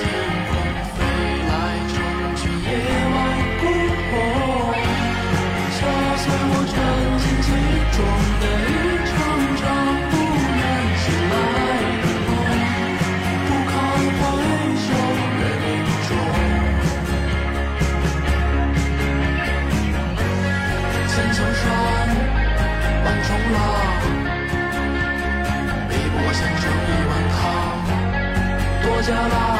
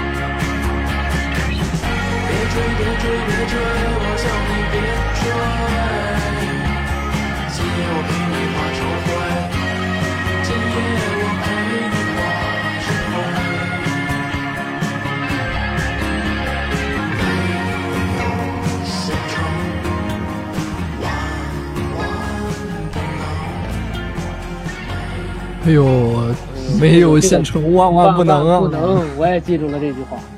这个嗯感觉更像是，他这他这这个，咱咱说这个歌词啊，没有现成万万不能，更像是一个什么乡村振兴计划主题歌一样。贴到我其实标语上，我我每次听这个歌，我都感觉自己坐在马路上，然后点了一碗这个什么，呃，可以啊，点了一碗胡辣汤，然后坐在大路边在听这个歌，就有这种感觉。我今年听了一些很 local 的乐队啊，就是比如说什么万青啊，然后那个哦，二手玫瑰啊，嗯，就 地域地域特色非常地域特色特别强的那种。嗯，我觉得这种这个摇滚感觉我听上去很很很爽，不知道为什么，就是听上比那个呃西方的工业化的好很多。对对对，就比方说那个盘尼西林，他们的啊。这个歌就非常的那个西方，就非常的这种英式。嗯。但是我听起来，我听起来可能就是那种隔靴搔痒有有一点儿，但是我听本地的这种乐队，就有那种就是我听到这个歌我就能融进去，就很感同身受的感觉。嗯，哦，嗯是。嗯嗯，这个也就是所谓说说一句非常俗的话，就是感觉这种，呃，可能这种独立音乐，就是这种乐队小音乐人嘛，会比那种大公司的是的，是工业化的作品更有这对灵魂一点。不讲什么旋律，也不讲什么就是这种制作的技巧，嗯，可能就很就听上去很舒服，让人。就这种音乐给我一种感觉，就是这个音乐它是一体下来的，它不是可能有的是先作曲，然后再填词，再编曲。我会感觉这种好多这种小乐队的歌都是一下下来的，曲和词是一起出来那种就是感觉。这个这个词儿，我我就已经哼出来了，嗯。就就有了这个东西，我直接就哼出来了，咔一下，哎，顺着这往下写，顺着这往下写，可能我就是有刚才那那个就是什么没有现成啊，我突然脑子里有了这句词儿，嗯然后我有了这个词儿，我有了这个调儿，我就顺着把这个全全这首歌全给写下来了。是这样，对对对就是词和曲整个那种审美的感受是一体下来的，对对对，然后最后出来以后也是浑然一体的。对对对其实和我想的有点不一样啊！我本来我、啊我我也我以为我看这个词，一开始音乐开始以前，我先看词，我看完词以后，我以为会像是那种就是呃安河桥啊、或者郭元潮那种比较啊，安静的那种，但但但没想到还挺动对，还挺感的，带感的，还挺带感的。动感的，是是这种不太一样。行，那雅老师俗共赏和大威老师那首，行，那接下来就我来推荐吧。好，我推荐的这一首，首先我得说一下，我推荐这一首是一首说唱歌曲，因为你们两个应该都不是那种说唱的风，格风格不太一样。呃，不是说唱的受众。但是我想说一句，就是普罗大众对于说唱，可能不不喜欢说唱的人，不喜欢的那些说唱，我也不喜欢。就是什么、嗯呃，欢迎来普通垃圾站，呜、就那种歌，我 我也不喜欢啊，那种。哒哒哒哒哒哒，这这这这种我也我也不喜欢。呃，我推荐的这一首也是一首重歌词，它属于可能相相对会传统一些，不是这种 trap 这种的。嗯，好它比较重歌词，所以它的 flow 也比较单一，也不是那种多变 flow，也没有快嘴什么的。所以，呃，二位听的话可以多看一下，注重一下这个歌词吧。没问题，没问题。好嘞，好的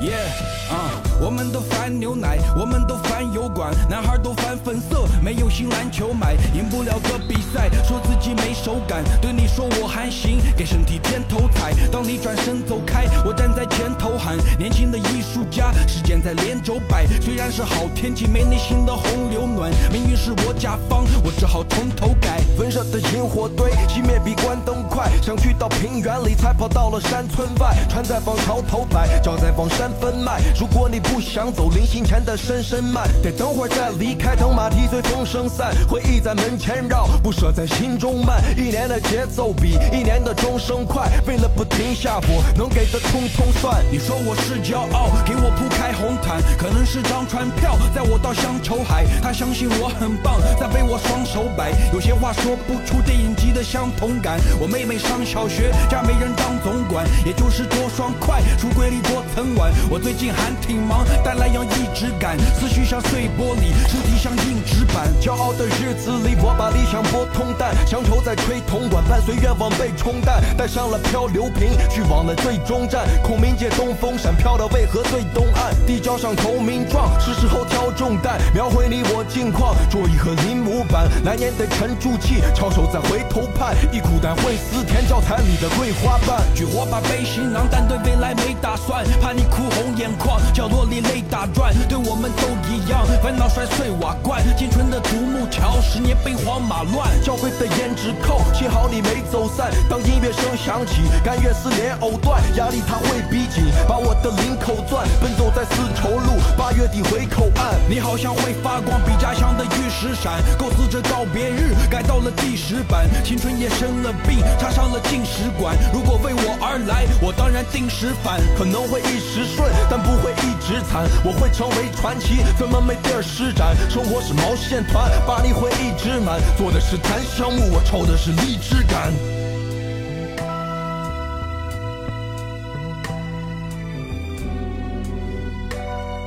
乌镇这个歌叫，对，呃，如如何？这么一首，这个这个词特别多。这个是是，他这个，呃，我觉得怎么说呢，就是他给我一个给我一个感觉，就是特别特别的押，就是比其他我听过的 rapper 都要押韵。押韵？对对，但是有有好多那种特别连续好多句压同一个对对韵的，就对对对从头压到尾的，它会对对对，有这种。是的，是的，就是这个意思。嗯，我刚才在问，就是他这个歌为什么叫乌镇呢？对那，就是不知道，这就是比较私人化的东西了。那是具体就不知道了。行，这个歌我觉得挺好的，因我我我的评价是，我觉得曾毅可以翻唱一下。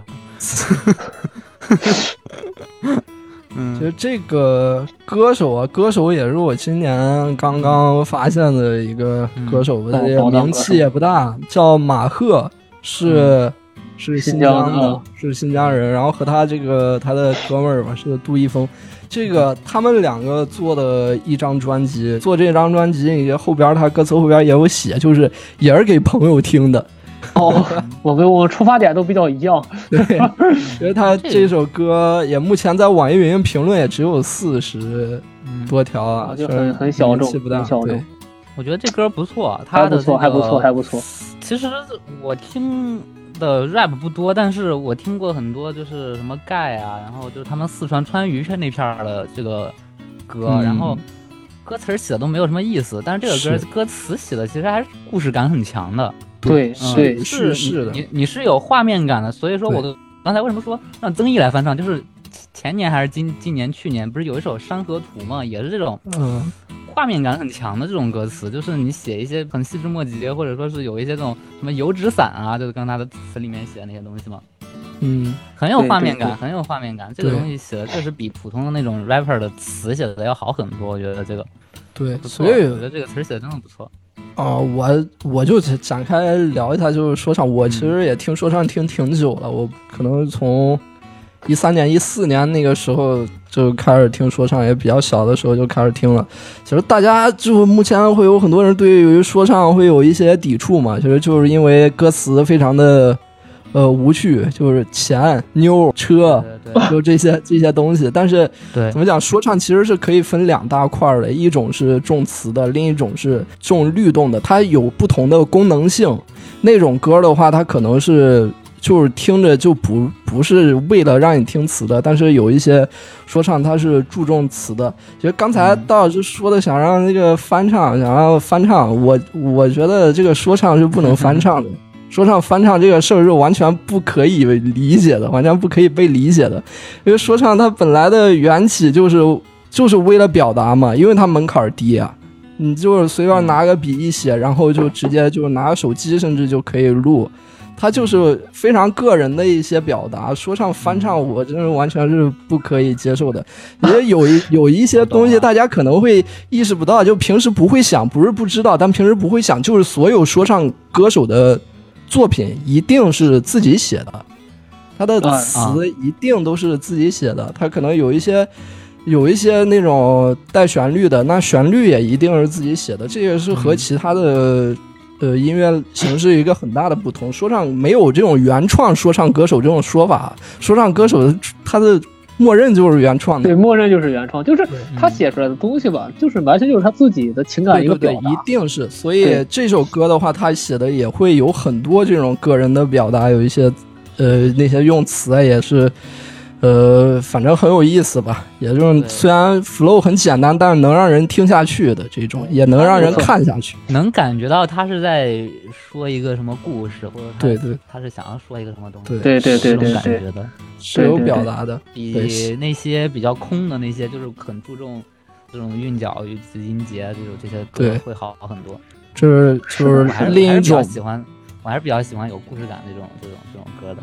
嗯对，我也是喜欢这种说唱，那种功能性的说唱，它是就是真的很功能，只有真的我会需要用，比如说在呃在车里边放的话，我觉得挺好的，但是平时听的话，我也不会听那种歌的。行，是的，行，那这个就是我们呃过去一年发现的比较优秀的呃音乐人和一些优秀的音乐作品啊，留下印象比较深刻的。我们都是只选一首，然后选择了就是我们刚才的这三首，所以含金量啊有一定含金量。有一定含金量，有一定含金量。那接下来，那接下来这个音乐过后，那咱就聊一下这个电影吧，要不？嗯电就过影、电视、去一年电影、电视剧都可以。呃，电影、电视剧都可以，就是影视作品，它不一定是就是过去这一年新有的，但也可以是你我自己发现的。因为我们知道过去这一年的这个院线啊，不管是国内还是国国外，真的就是一坨大便，非常非常的差。嗯，好作品很少，呃所以就是没有选择，就是过去二二年新出的这些影视作品，就只要是我们过去一年新看到的就行。那大卫老师先来吧。呃，电影的话啊，这个我觉得，呃，给我印象比较深的，我这个二次元人设又立起来了，是《咒术回战》，在国内没有上，咒《术回战的剧场版。另外一部就是电，另外一部就是比较印象深刻的这个电视剧吧，《怪奇物语》。这个《怪奇物语》啊，其实很长时间了，呃，反正它中间是，挺早的。我记得上一季很长。它上一季和这一季中间断了，被砍掉了几年没更。对对，之前是连着的。是的，是的，它跨度很长。然后就是我这个是我妹妹给我推荐的，当时七月份的时候，该我也该回国了，当时没什么事儿，我说挑部电视剧看。我之前没有看过类似题材的电视剧，就是什么那个逆世界、正世界，然后什么那个科研，又是搞到什么这个呃超能力培养，就是这，哎，我之前没有看过这种东西。那你看的是真不多呀。不多呀，不多呀，就是没，就是把这些东西结合在一起的东西，这个、嗯尤其是英美的这些东西，我看这个看的不是特别的多。嗯呃，《怪奇物语》这给我的最比较直观的一个体验，就说哦还能这么玩，就当时给我的是这么，而且它的这个剧情，这个讲述故事的方式，我也觉得特别有意思，就是多多多条线并进嘛，就是嗯待会儿这两个两拨人碰上了，那两拨人又碰上了。嗯呃，最后就是一起完成一个什么，当地完成一个什么样的任务，大概就是这么一个这么一个电视剧。我觉得怎么说呢，还挺新鲜的，对我来说。我觉得这部剧它最成功的地方，就是最最把它突出来不同的地方，是它这个呃主要角色这些人员的年龄构成，对它会分成对对，三组，就是小孩组、小孩组，然后青年组和大人组对对对对对，就会分成三组，这个会把所有就是你的受众群体首先就展开了嘛。哎，对对对，你这小孩真的是第一季的时候，那都几岁不到十岁的几个一群小孩儿一起拍的一部电视剧，看着都很可爱。然后你又跟着这些角色会慢慢成长，然后到后边的时候，你再回看第一季，会发现怎么那么小啊？怎么对，特别那么小？对对对。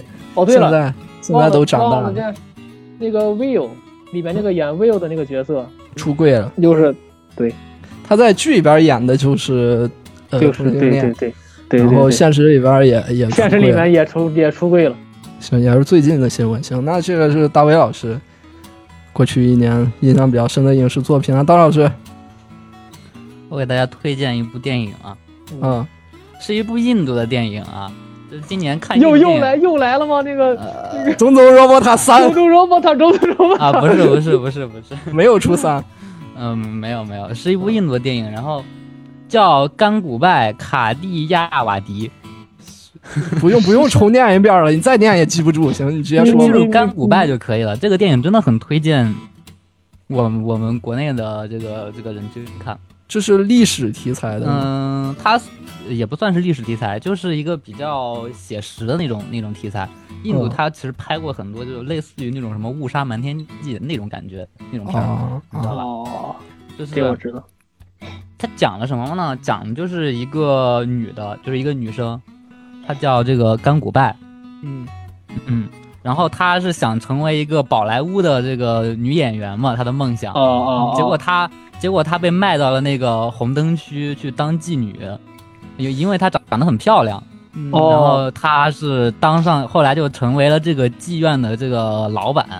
哦嗯嗯嗯，这整条，因为他整条街都是红灯区嘛，然后嗯她和这个这里面这些这些这些被迫害的这个女性就是一起怎么样怎么样，然后就是想要争取了一些呃女性的权益，有一些这个公休日啊，比方说他们周末可以休息一天，或者说是呃一些比较暴力的那种，他们是可以拒绝，就就这种。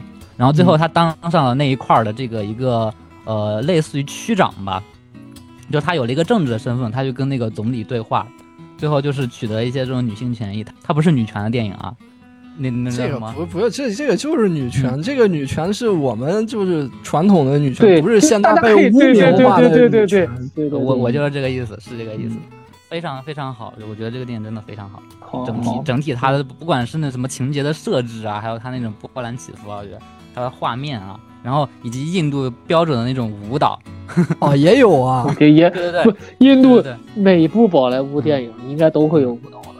哎嗯，呀，还有这个女主角长得真的很非常好看。好的，叫什么？这这这我我我写我写你你你发群里，你发群里。好好好好好，就是我嗯听大大老师描述这个，人想起来也是最这两年吧，有一个印度电影也是让我想就想起来那个呃剧情讲的是厕所革命的一个印度，也是一个女性的阿米尔汗演的，你们说的那个？呃是那个是不是也是差不多，也是那种为女性权益呃那个有争争点类似取女性反正就是权益的，印度今年还挺多这种，还有一片还有一个片叫《宿敌》，嗯，讲的就是说什么一个女大学不是一个老师在路上被弄、被被强奸致死了，因为印度很多这种强奸的事件，嗯是的就是讲讲这种强奸的事情，好多今今年好像印度很多这种就是争取政治权益的这种电影还挺多。这个真的就证明印度社会进步了，就是就是 而且是他可能是也是，呃，有多少受到国际关注了吧？对对，对，会有国际上给他撑腰。如果他真的只有国内的话，说不定会有一些恶势力打压什么的。但是现在只要出这种电影，你想以往的话，我们不一定能看得到，但是最近的话，印度有有关于这些就争取女性权益的，这个我们都都能听得到，然后也会给予一些正面反馈。所以觉得也是印度可能整个社会受到也是受到来自国际的整个支持吧，印度女性发声的这一块儿对。对对对对，推动印度的社会进步嘛。确实，有的时候听那些新闻，真的就骇人、耸人听闻啊！印度那些个是的，是的新闻，，嗯，行，哎，其实我还想推一个，嗯是一个小短剧，叫《中国奇谭》，还挺好看的。哦，这个是我想，我想，我刚才还，我之前还想跟你说，就是说都看一下，之后做一期节目，这个是咱单独做一期节目，可以可以，没问题。就这个太好了，这部电影，这个嗯他现在就出了两两话，我记得是。是昨天我刚看的，这个那个小小小就是那个小妖怪的夏小妖怪的的夏天，还有一个就那个鹅鹅鹅鹅山那个对吧？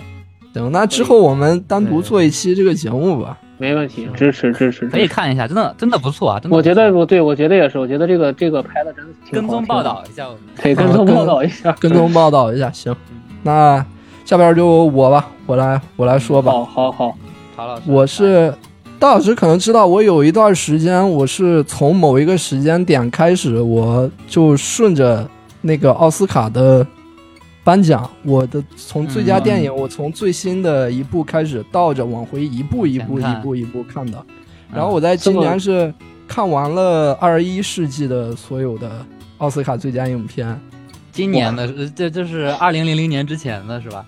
二零零零年之后的。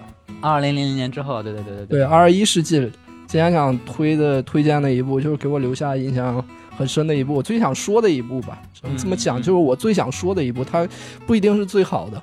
嗯，呃，就是我最想说的一部是二零一二年的奥斯卡最佳影片，叫《艺术家》。这是一部一部法国电影，在奥斯卡最佳影片里边应该是属于名气比较小的，因为它不算是一个那种商业特别商业的电影，它是一部黑白默片儿，哦，真的就是黑白默片儿。哎二零一一年拍的一部黑白默片儿拍的默片儿，它不不仅是有个就是我们想的那种辛德勒的名单也是黑白的，不是说辛德勒的名单就把台词去掉以后那种黑白默片，它是真真正正的按照默片那个时候的拍摄方法拍了一部默片。但你看它整个画面呈现，它就是一九二二几年的电影一样那种有台词吗？没有台词。一有台词台词都没有，我一会儿可以说一下，男主角整篇只有一句台词，只有一句台词。连声音都没，哦不，声音肯定有。声音肯定有，但是都不词是电影里。字幕的台屏幕一黑出的那种吗？对，就是那种。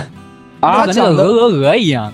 他讲的是什么故事？他是背景设定就是一九二七年，就是默片最鼎盛的时期。男主角是一个，呃，默片时代的超级大明星。嗯呃，然后他是那种好莱坞的呃默片之王吧，可以说。嗯然后就是风华正茂，呃，也有家庭，也有一个漂亮的媳妇儿，然后哦事业上边也很成功。呃，后来他偶遇了一个女主角，其实就是灰姑娘遇到白马王子的故事吧，哦可以这么说。哦然后那个灰姑娘是一个来好莱坞打拼，然后有着这个明星梦的，有着明星梦的一个呃女孩子。然后她偶遇了男主角，她也是男主角的超级大粉丝。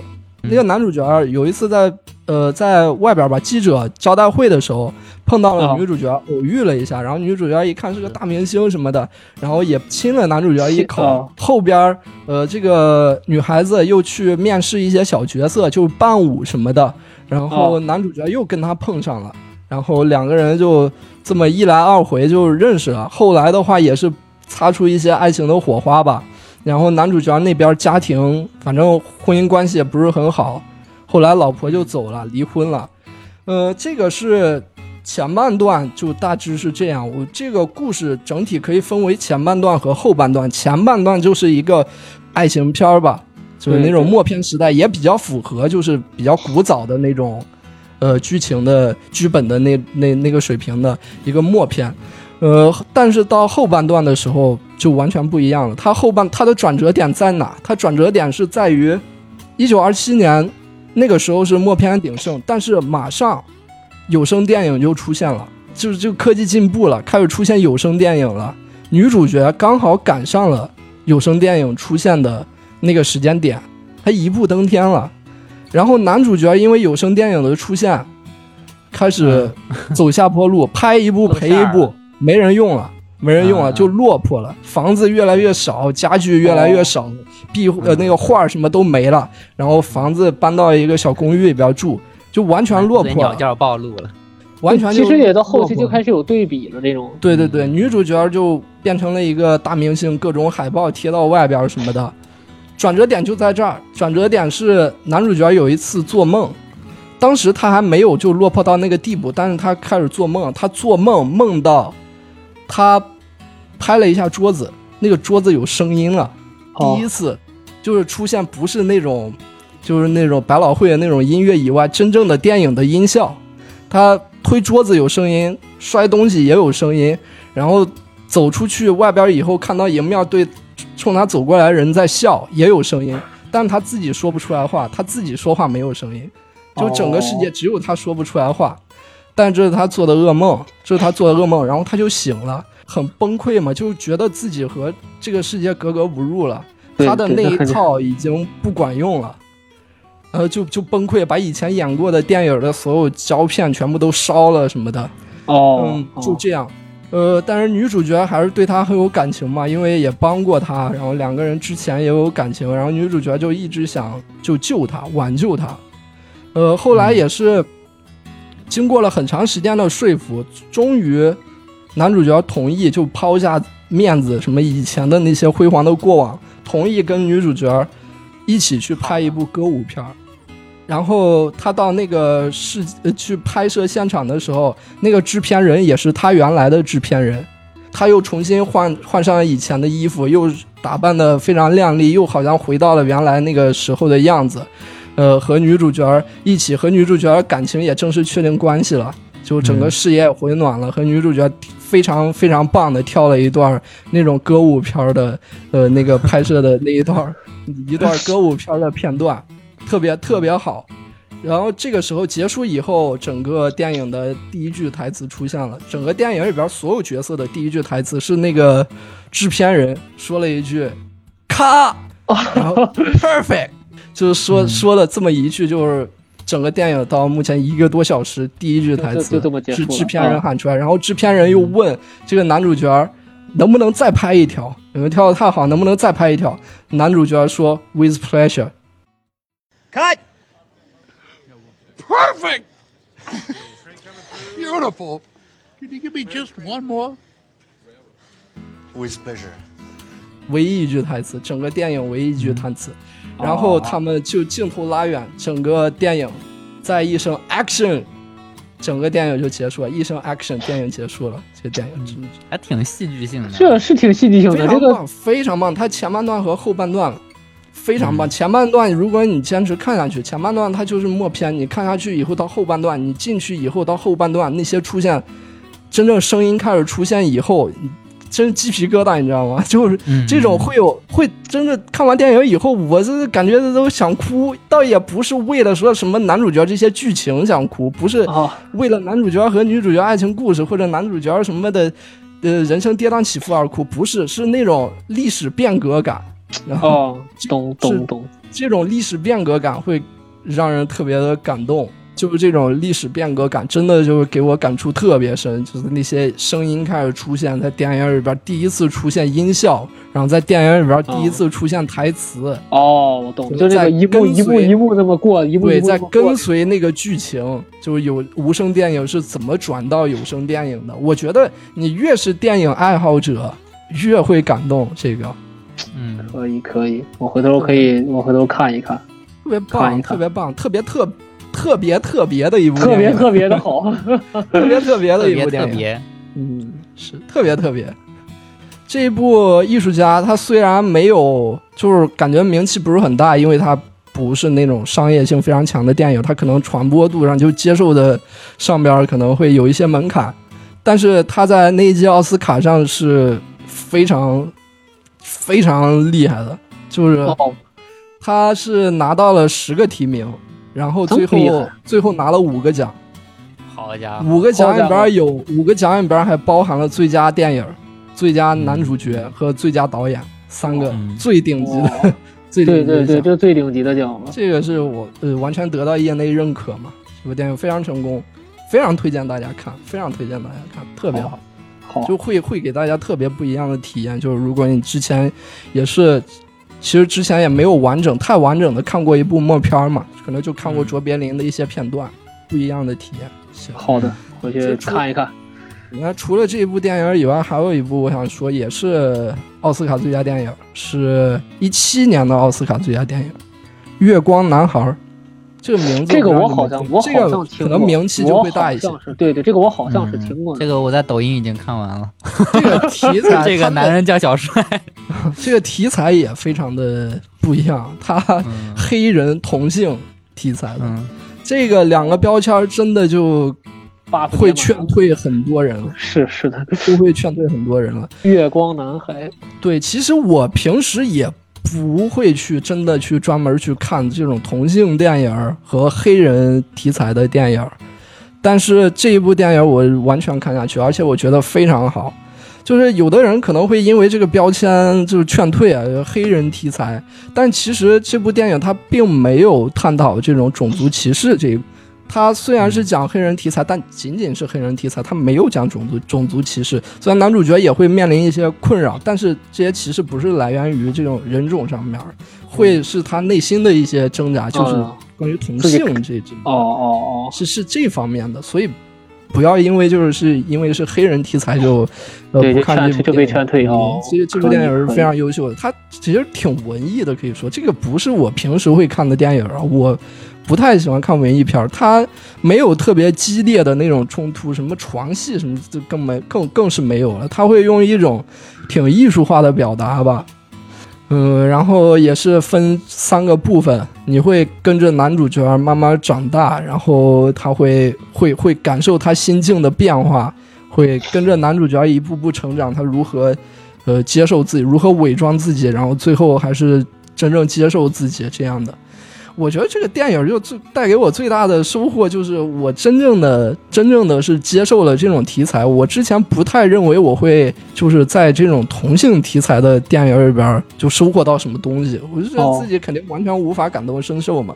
但是看了这部电影以后，我觉得真的是反正另一个视角，反正看着也是挺有感触的。不错不错，我觉得嗯咱们这个这一年也是看了不同的电影，其实你也是在一个对一个自己有一个全新的认知，你就回到咱们之前说到的这一点上来了，回收了，回收了，回收了，回收了，升番了，升番了，升番了，都是有都是有进步，就是有进步。对对对反正我看了这些奥斯卡最佳电影以后，我觉得确实是奥斯卡最佳电影，是是，是没错没错，没有一部差的，没有一部差的。真的，如果大家偏荒的话，你就看奥斯卡最佳电影，一年一年往下看，绝对不会错，绝对不会错。可以，很可以，嗯，那这个就是这一部分了。嗯很棒。很棒，很不错。刚才我们也就是聊了一下过去一年的总结嘛，那接下来的话，我们这一期节目最后一个部分就展望一下新年吧，就是说、嗯这个兔年有没有一些什么计划，或者想干的什么事儿，想完成的一些什么事情？那大卫老师，一定一定有啊，一定有。这个，咱们怎么说？这个作为马上就要成为打工人了，进入人生的下一阶段了。嗯怎么说？首先，首先就是说一个这个什么意思呢？首先是要认真工作，要存款啊。这个存款的金额我自个儿还定了一下。嚯，哎呦，嗯，我想着今年这一年我能存下十万块钱，真行！工作第一年你就定这么个目标，也确实挺能尽尽尽自己的能力吧。能不能存下这十万块钱啊？另说啊，另说。在你们家，在你们家附近吗？我要去上海了，啊，你不要动你那个卖你那个 那还是有点。难度。呃，还是还是要这试一下的，试一下的，对吧？嗯，加油！怕什么？加油加油！这也是一个就是存款的，还有别的吗？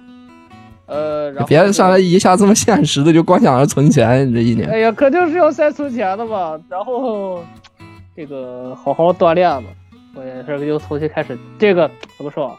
重新开始的一个季度，我重新开始健身了。有没有想过这个给自己定一个目标，是体脂率降到百分之零点五？脱水，脱水。啊，这个那倒不至于。然后想换个手机，也 这这这，这我觉得这个很现实。嗯很现实。我想换个手机，好吧，我想换个手机，然后还要换台电脑。这个之前跟、嗯之前跟这个炒饭老师提过，我想换台电脑，新电脑。嗯，这就得花不少钱。哎，第一个目标可能就实现不了了。没事儿，你 你把这些东西就是和第一个目标结合一下，把这些钱的金额也算在第一个目标里。哦，嗯。他们他们还是那那些钱，只不过，就是换了一种形式陪伴在你的身边。哇，大老师平时就是这么安慰自己的。我之前我就跟大老师，我私下跟俺说说这怎么攒不到钱的，大老师又说，哎呀，没事儿，一看你生活品质提高了，也 如出一辙和现在。哎呦，挺好，挺好，挺好。看来你这个心态是没有变，就依然是这么觉得。不错，嗯大卫老师还有吗？还有就是说，这个去上海啊，肯定还要继续踢球，就是这个单位啊，肯踢进上上海申花的梯队，啊，那倒不至于。上港但是上港梯队还是可以想一下的，这是什么？哎呀，里外里看不起吗？这是。行，呃，然后就是在单位就顺利能进单位的球队吧。然后咱说咱这个水平怎么着也得踢个主力吧。嗯，怎么怎么着都得今年穿老板五次裆。哎呀，呃，对对抗拉满，好吧，让身体对抗拉满，让他让他立马就记住。直接让老板知道什么是保定佩佩。呃，然后最后一个就是这个目标怎么说呢？可能有点难以实现，不过努努力有可能。就是我想考这个，接着考这个 CPA 哦，那个那个之前没有考完是吧？还是没有考？呃对对对，然后就是说这个再通过两到三门，你给你给呃听众解释一下 CPA，咱俩这个 CPA 呃，这个 CPA 啊是这个注册会计师，嗯嗯，然后这个挺难考的，一共有六门儿，它要求是在五年时间之内你必须都考完，要不然就作废了。嗯然后它这个怎么说的，算是就是就是一个从业的一个非常基础以及一个非常入入门的一个证书，就是你达到这个证书之后，你才能说你这个算是正式的，然后步入一个这个金融金融圈子，嗯，然后这个在也是为自己未来的不管是跳槽呀，还是说继续升职加薪之类的留一个呃资本吧。行，你这一期你设定一下权限啊，还没入职就已经开始说跳槽的事儿了。对对对对对，我这没有，我还没有加，我还没有加我任何的行行行大伟老师，这些其实大部分都是属于那种长远计划，除了换手机、换电脑是一次性的以外，你这些其实还都是一个比较长线的一个计划。对，你要说短线，我近期没有什么计划，我近期就是为了实现这些长线计划而进行的一些小计划，只能这么说。嗯，嗯，大伟老师，我印象里边还是个挺自律的人的，所以对所以觉得加油吧，加油吧！加油，好，谢谢谢谢谢谢，都实现的话，哟，这谢谢说的真客气，啊我的谢谢妈呀！谢谢阿里嘎多，ございます。怎么不说我爱你？当人面都不敢说了是吧？ 私底下说，私底下说，别让别人知道啊。真他妈恶心！我操！行行行嗯，道老师，道老师，我今年，哎，我先说一个有趣的事儿啊，我先说一个有意思的事儿。嗯我大概就是前上周的时候，嗯我上那个网上就有一种那种电子算命，你知道不？就是他他会告诉你二零二三年你的运势是什么样的。嗯，然后因为我没有，因为因为我没有付费，因为我没有付那四十九块钱去解锁后边更多内容，所以说他只给我他只给了我一个字，呃差，二零 不是。二零二三，我的关键字是劳字，劳动的劳。我天，这也太惨了，这、嗯，这个还有比这更惨的字儿吗？老。就这个字吧，我我觉得还还行，相相较于去年来说，去年什么字儿我忘了，但去年去年反正也是这个水平，去年也没比这个好到哪，，去年去年也没比这个好到哪儿去。我觉得你这个网页，你把这个网、嗯。网站发给我，我估计也不会太好的字儿。他可能会根据，他会让你填年龄吧，可能本命年就不会很好的字儿。对对对，他会他会填那个你的生辰，对。哦，填进去之后他会帮你去做一个测算，嗯，哎，这个生辰你还记得吗？你就记着几点就行了。嗯，他不会让你精确到很精，呃，不会精确到几点，只给你精确到这个日子，哦，那这个哦，不是非常那个啊、粗略嘛不是非常粗略对很粗略很毕竟才四十九呀，这门店哪有收四四十九的？太便宜了。哎，我这是我这是 free 的，我这 你填了以后能看到一个字而已，然后他会给你写进的什么各种宫什么格宫格里边的各种那种字，但是我也不会解读，我看不懂啊。解读的话是需要呃另外付费的，哎呀，但是这个劳字我觉得还还行啊，毕竟可以劳动起来，因为你相较于二零二二年来说，可能一个就是劳动工作嘛，工作可能能先顺利一点。人家也没说你这个是劳什么嘛，你就多劳多得，少劳少得嘛，他意思就是中性的。对对，有有有，上面上面写有。多劳少得二零二。三年流年将走到你的本命极恶宫，代表字是劳，接二连三会有劳其筋骨的差事降临，把劳动当做强身健体的良方，劳动未尝是件坏事。呵，嗯，呵，哎呦，劳动人民最光荣。劳动人民最光荣。对对对。然后我还还还有就是我记得刚才说啊，嗯一个就是工作嘛，第二个就是这个运动。第三个就是动脑。哦 然后，然后我给我给我给我二二零二三年定了一个主旨，嗯十五个字：嗯，动起笔杆子，挺起腰杆子，收起嘴巴子。你你你把咱电台是当年会在开呢是吧？刚刚开完还没缓过神儿来呢。刚开完，我写写写年会的台本写写进去了，把自己写进去。什么呀？这说的这些词儿，听着就感觉烦人。狼性文化，大展宏兔什么的，这些也都是年会上面的东西，是吧？对对对对对，前途无量，做那种那种那种海海报。啊，真是。嗯，行，那你继续。嗯，第一个动起笔杆子啊，不，第一个说一下挺起腰杆子。啊啊，多多让自己动起来，动起来，一方面就是运动，另一方面就是这个呃能去健健健身什么的。买个背背佳嘛，买个买个贝哎贝佳也可以，也可以。嗯，呃，其实其实我很早很早就想买，但是我看到了拼多多上有盗版，只要几十块钱。这种这个也能有盗版？不是，这贝贝佳不是给小朋友们背的吗？为你现在成年人还能有成年人版到贝贝佳，当然有成年人版了。你八十岁的时候想改正体态，连八十岁的版本都有。别给人掰折了，我你真是 给人真敢，我这。一把商家。嗯然后第二个动动起来就是想想去多多去走走，因为去年是这个疫情风控嘛，其实哪儿也没去。去年说是旅游去哪儿什么哪儿都没去啊，没没有嗯去什么好地方。今年的话还挺想出去再转转的。嗯呃，这不出国，呃当然没钱啊，出出不去国。嗯 呃，可以去南方看看，什么泉州啊、云南啊这块地方都可以看看，了解一下这个人文景观。我还是挺喜欢人文风景的，相较于自然风景来说。嗯然后第三个就是这个去看一些这个表演，舞台呀、什么表演 live house 呀、平潭印象呀、杨丽萍的表演。杨丽萍的 live 杨丽萍的 live house，哎我真的我真的很喜欢杨丽萍的那个平台印象。杨杨丽萍 POGO，杨丽萍跳水，杨丽萍在观众手上传是 跳下去再传上来，杨丽萍。嗯嗯，啊，这这个就相当于自己动起来一方面啊，然后第二个就是这个、动起笔杆子，其实就是工作方面一些一些事情。哦一个是这个自己的这个方向，其实可能还是更集中到这种做一些品牌相关的工作，然后嗯第二就是一些什么设计的技能啊，也可以坚持做一下。还有就是之前做什么传统文化的这种数字化，然后坚坚持再继续做一做。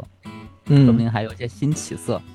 然后第二个点就是，去年的时候，呃，我在飞书上，我看到这个有一个零零后，嗯然后他是这个零二年的，他在飞书上写了很长的一篇文章，嗯就是写他的他的一个知识空间，就讲他是怎样去做他这个。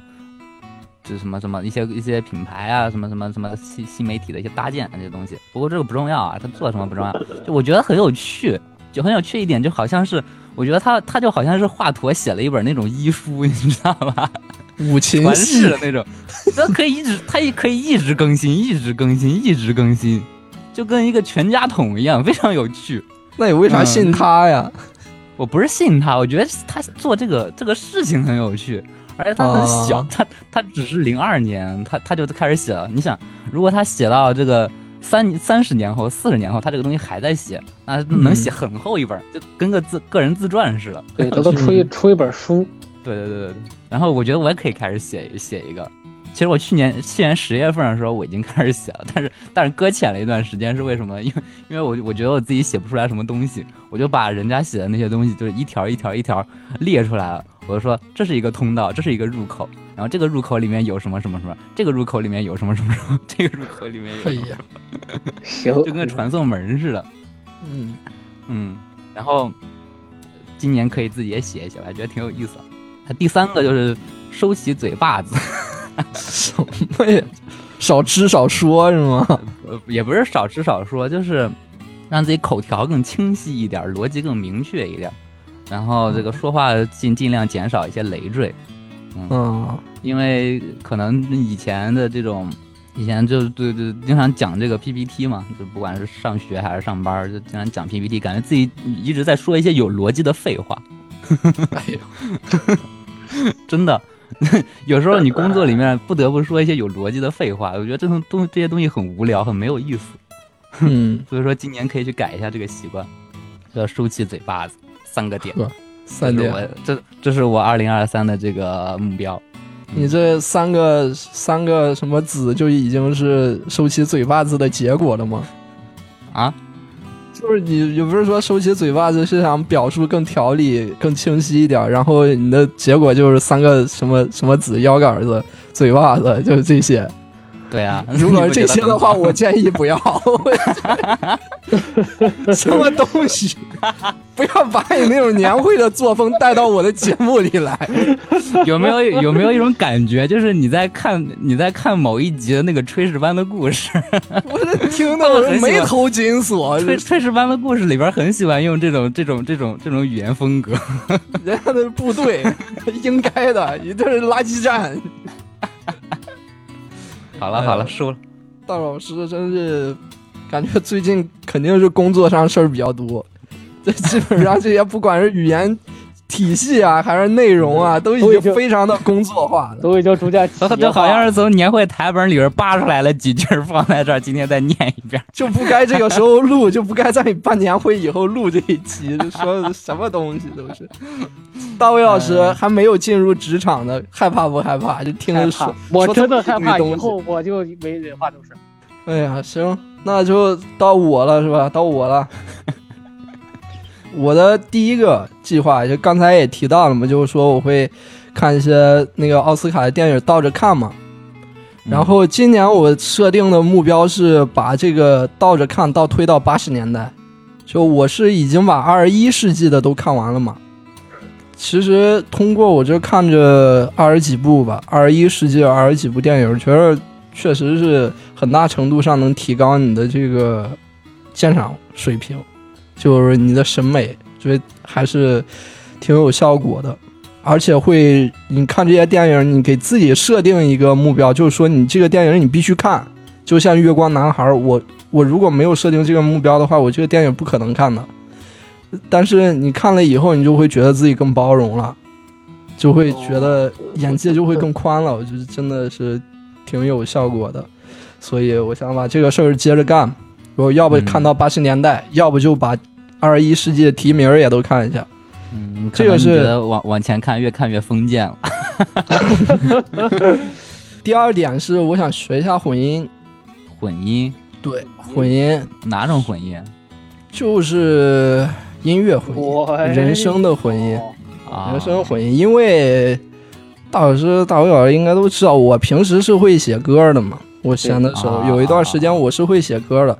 初中的时候十十四岁就有一些歌，当然一直都在放着，因为不会混音。所以有的时候你编曲的话，倒还可以找一些就是一些 free beat 嘛，这个可以编曲是可以解决。当混音的话，我觉得很多想法也是需要自己去做的。你跟别人交流的话，可能交交流不清楚，所以我想学一下混音。再一个就是学编曲的话，有点门槛，有点高。说实在的，你还得去。会会麻烦一点，去学混音的话可能更实际一点。如果一年的话，所以我想学一下混音，然后就录录一些吧，就把这个歌录一些，然后发出来。你即将继承垃垃圾站尚雯婕的称号。我也不搞那种 auto tune 那些，我不不不搞那些。嗯，过过了一年以后，这个片头片头的那个音乐已经变成嘣嘣嘣嘣嘣嘣嘣嘣嘣。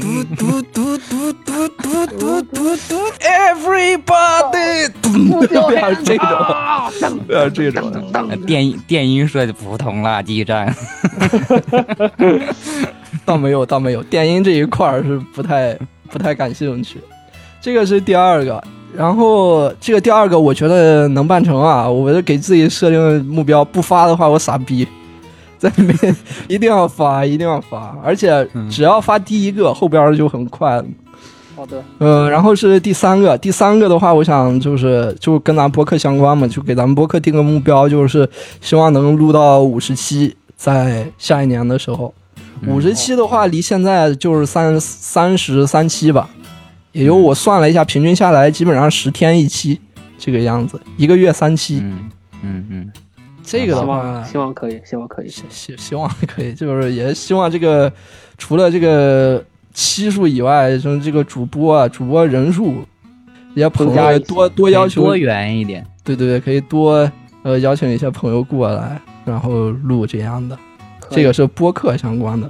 这个至于粉丝啊、什么播放量啊这些不太可控的就不说了，就只是说一下自己能够呃能够依靠自己努力努力达到的吧。你这个期数是自己可控的嘛？那播放量什么的，粉丝数量就就这个不可控。尽人事知天命。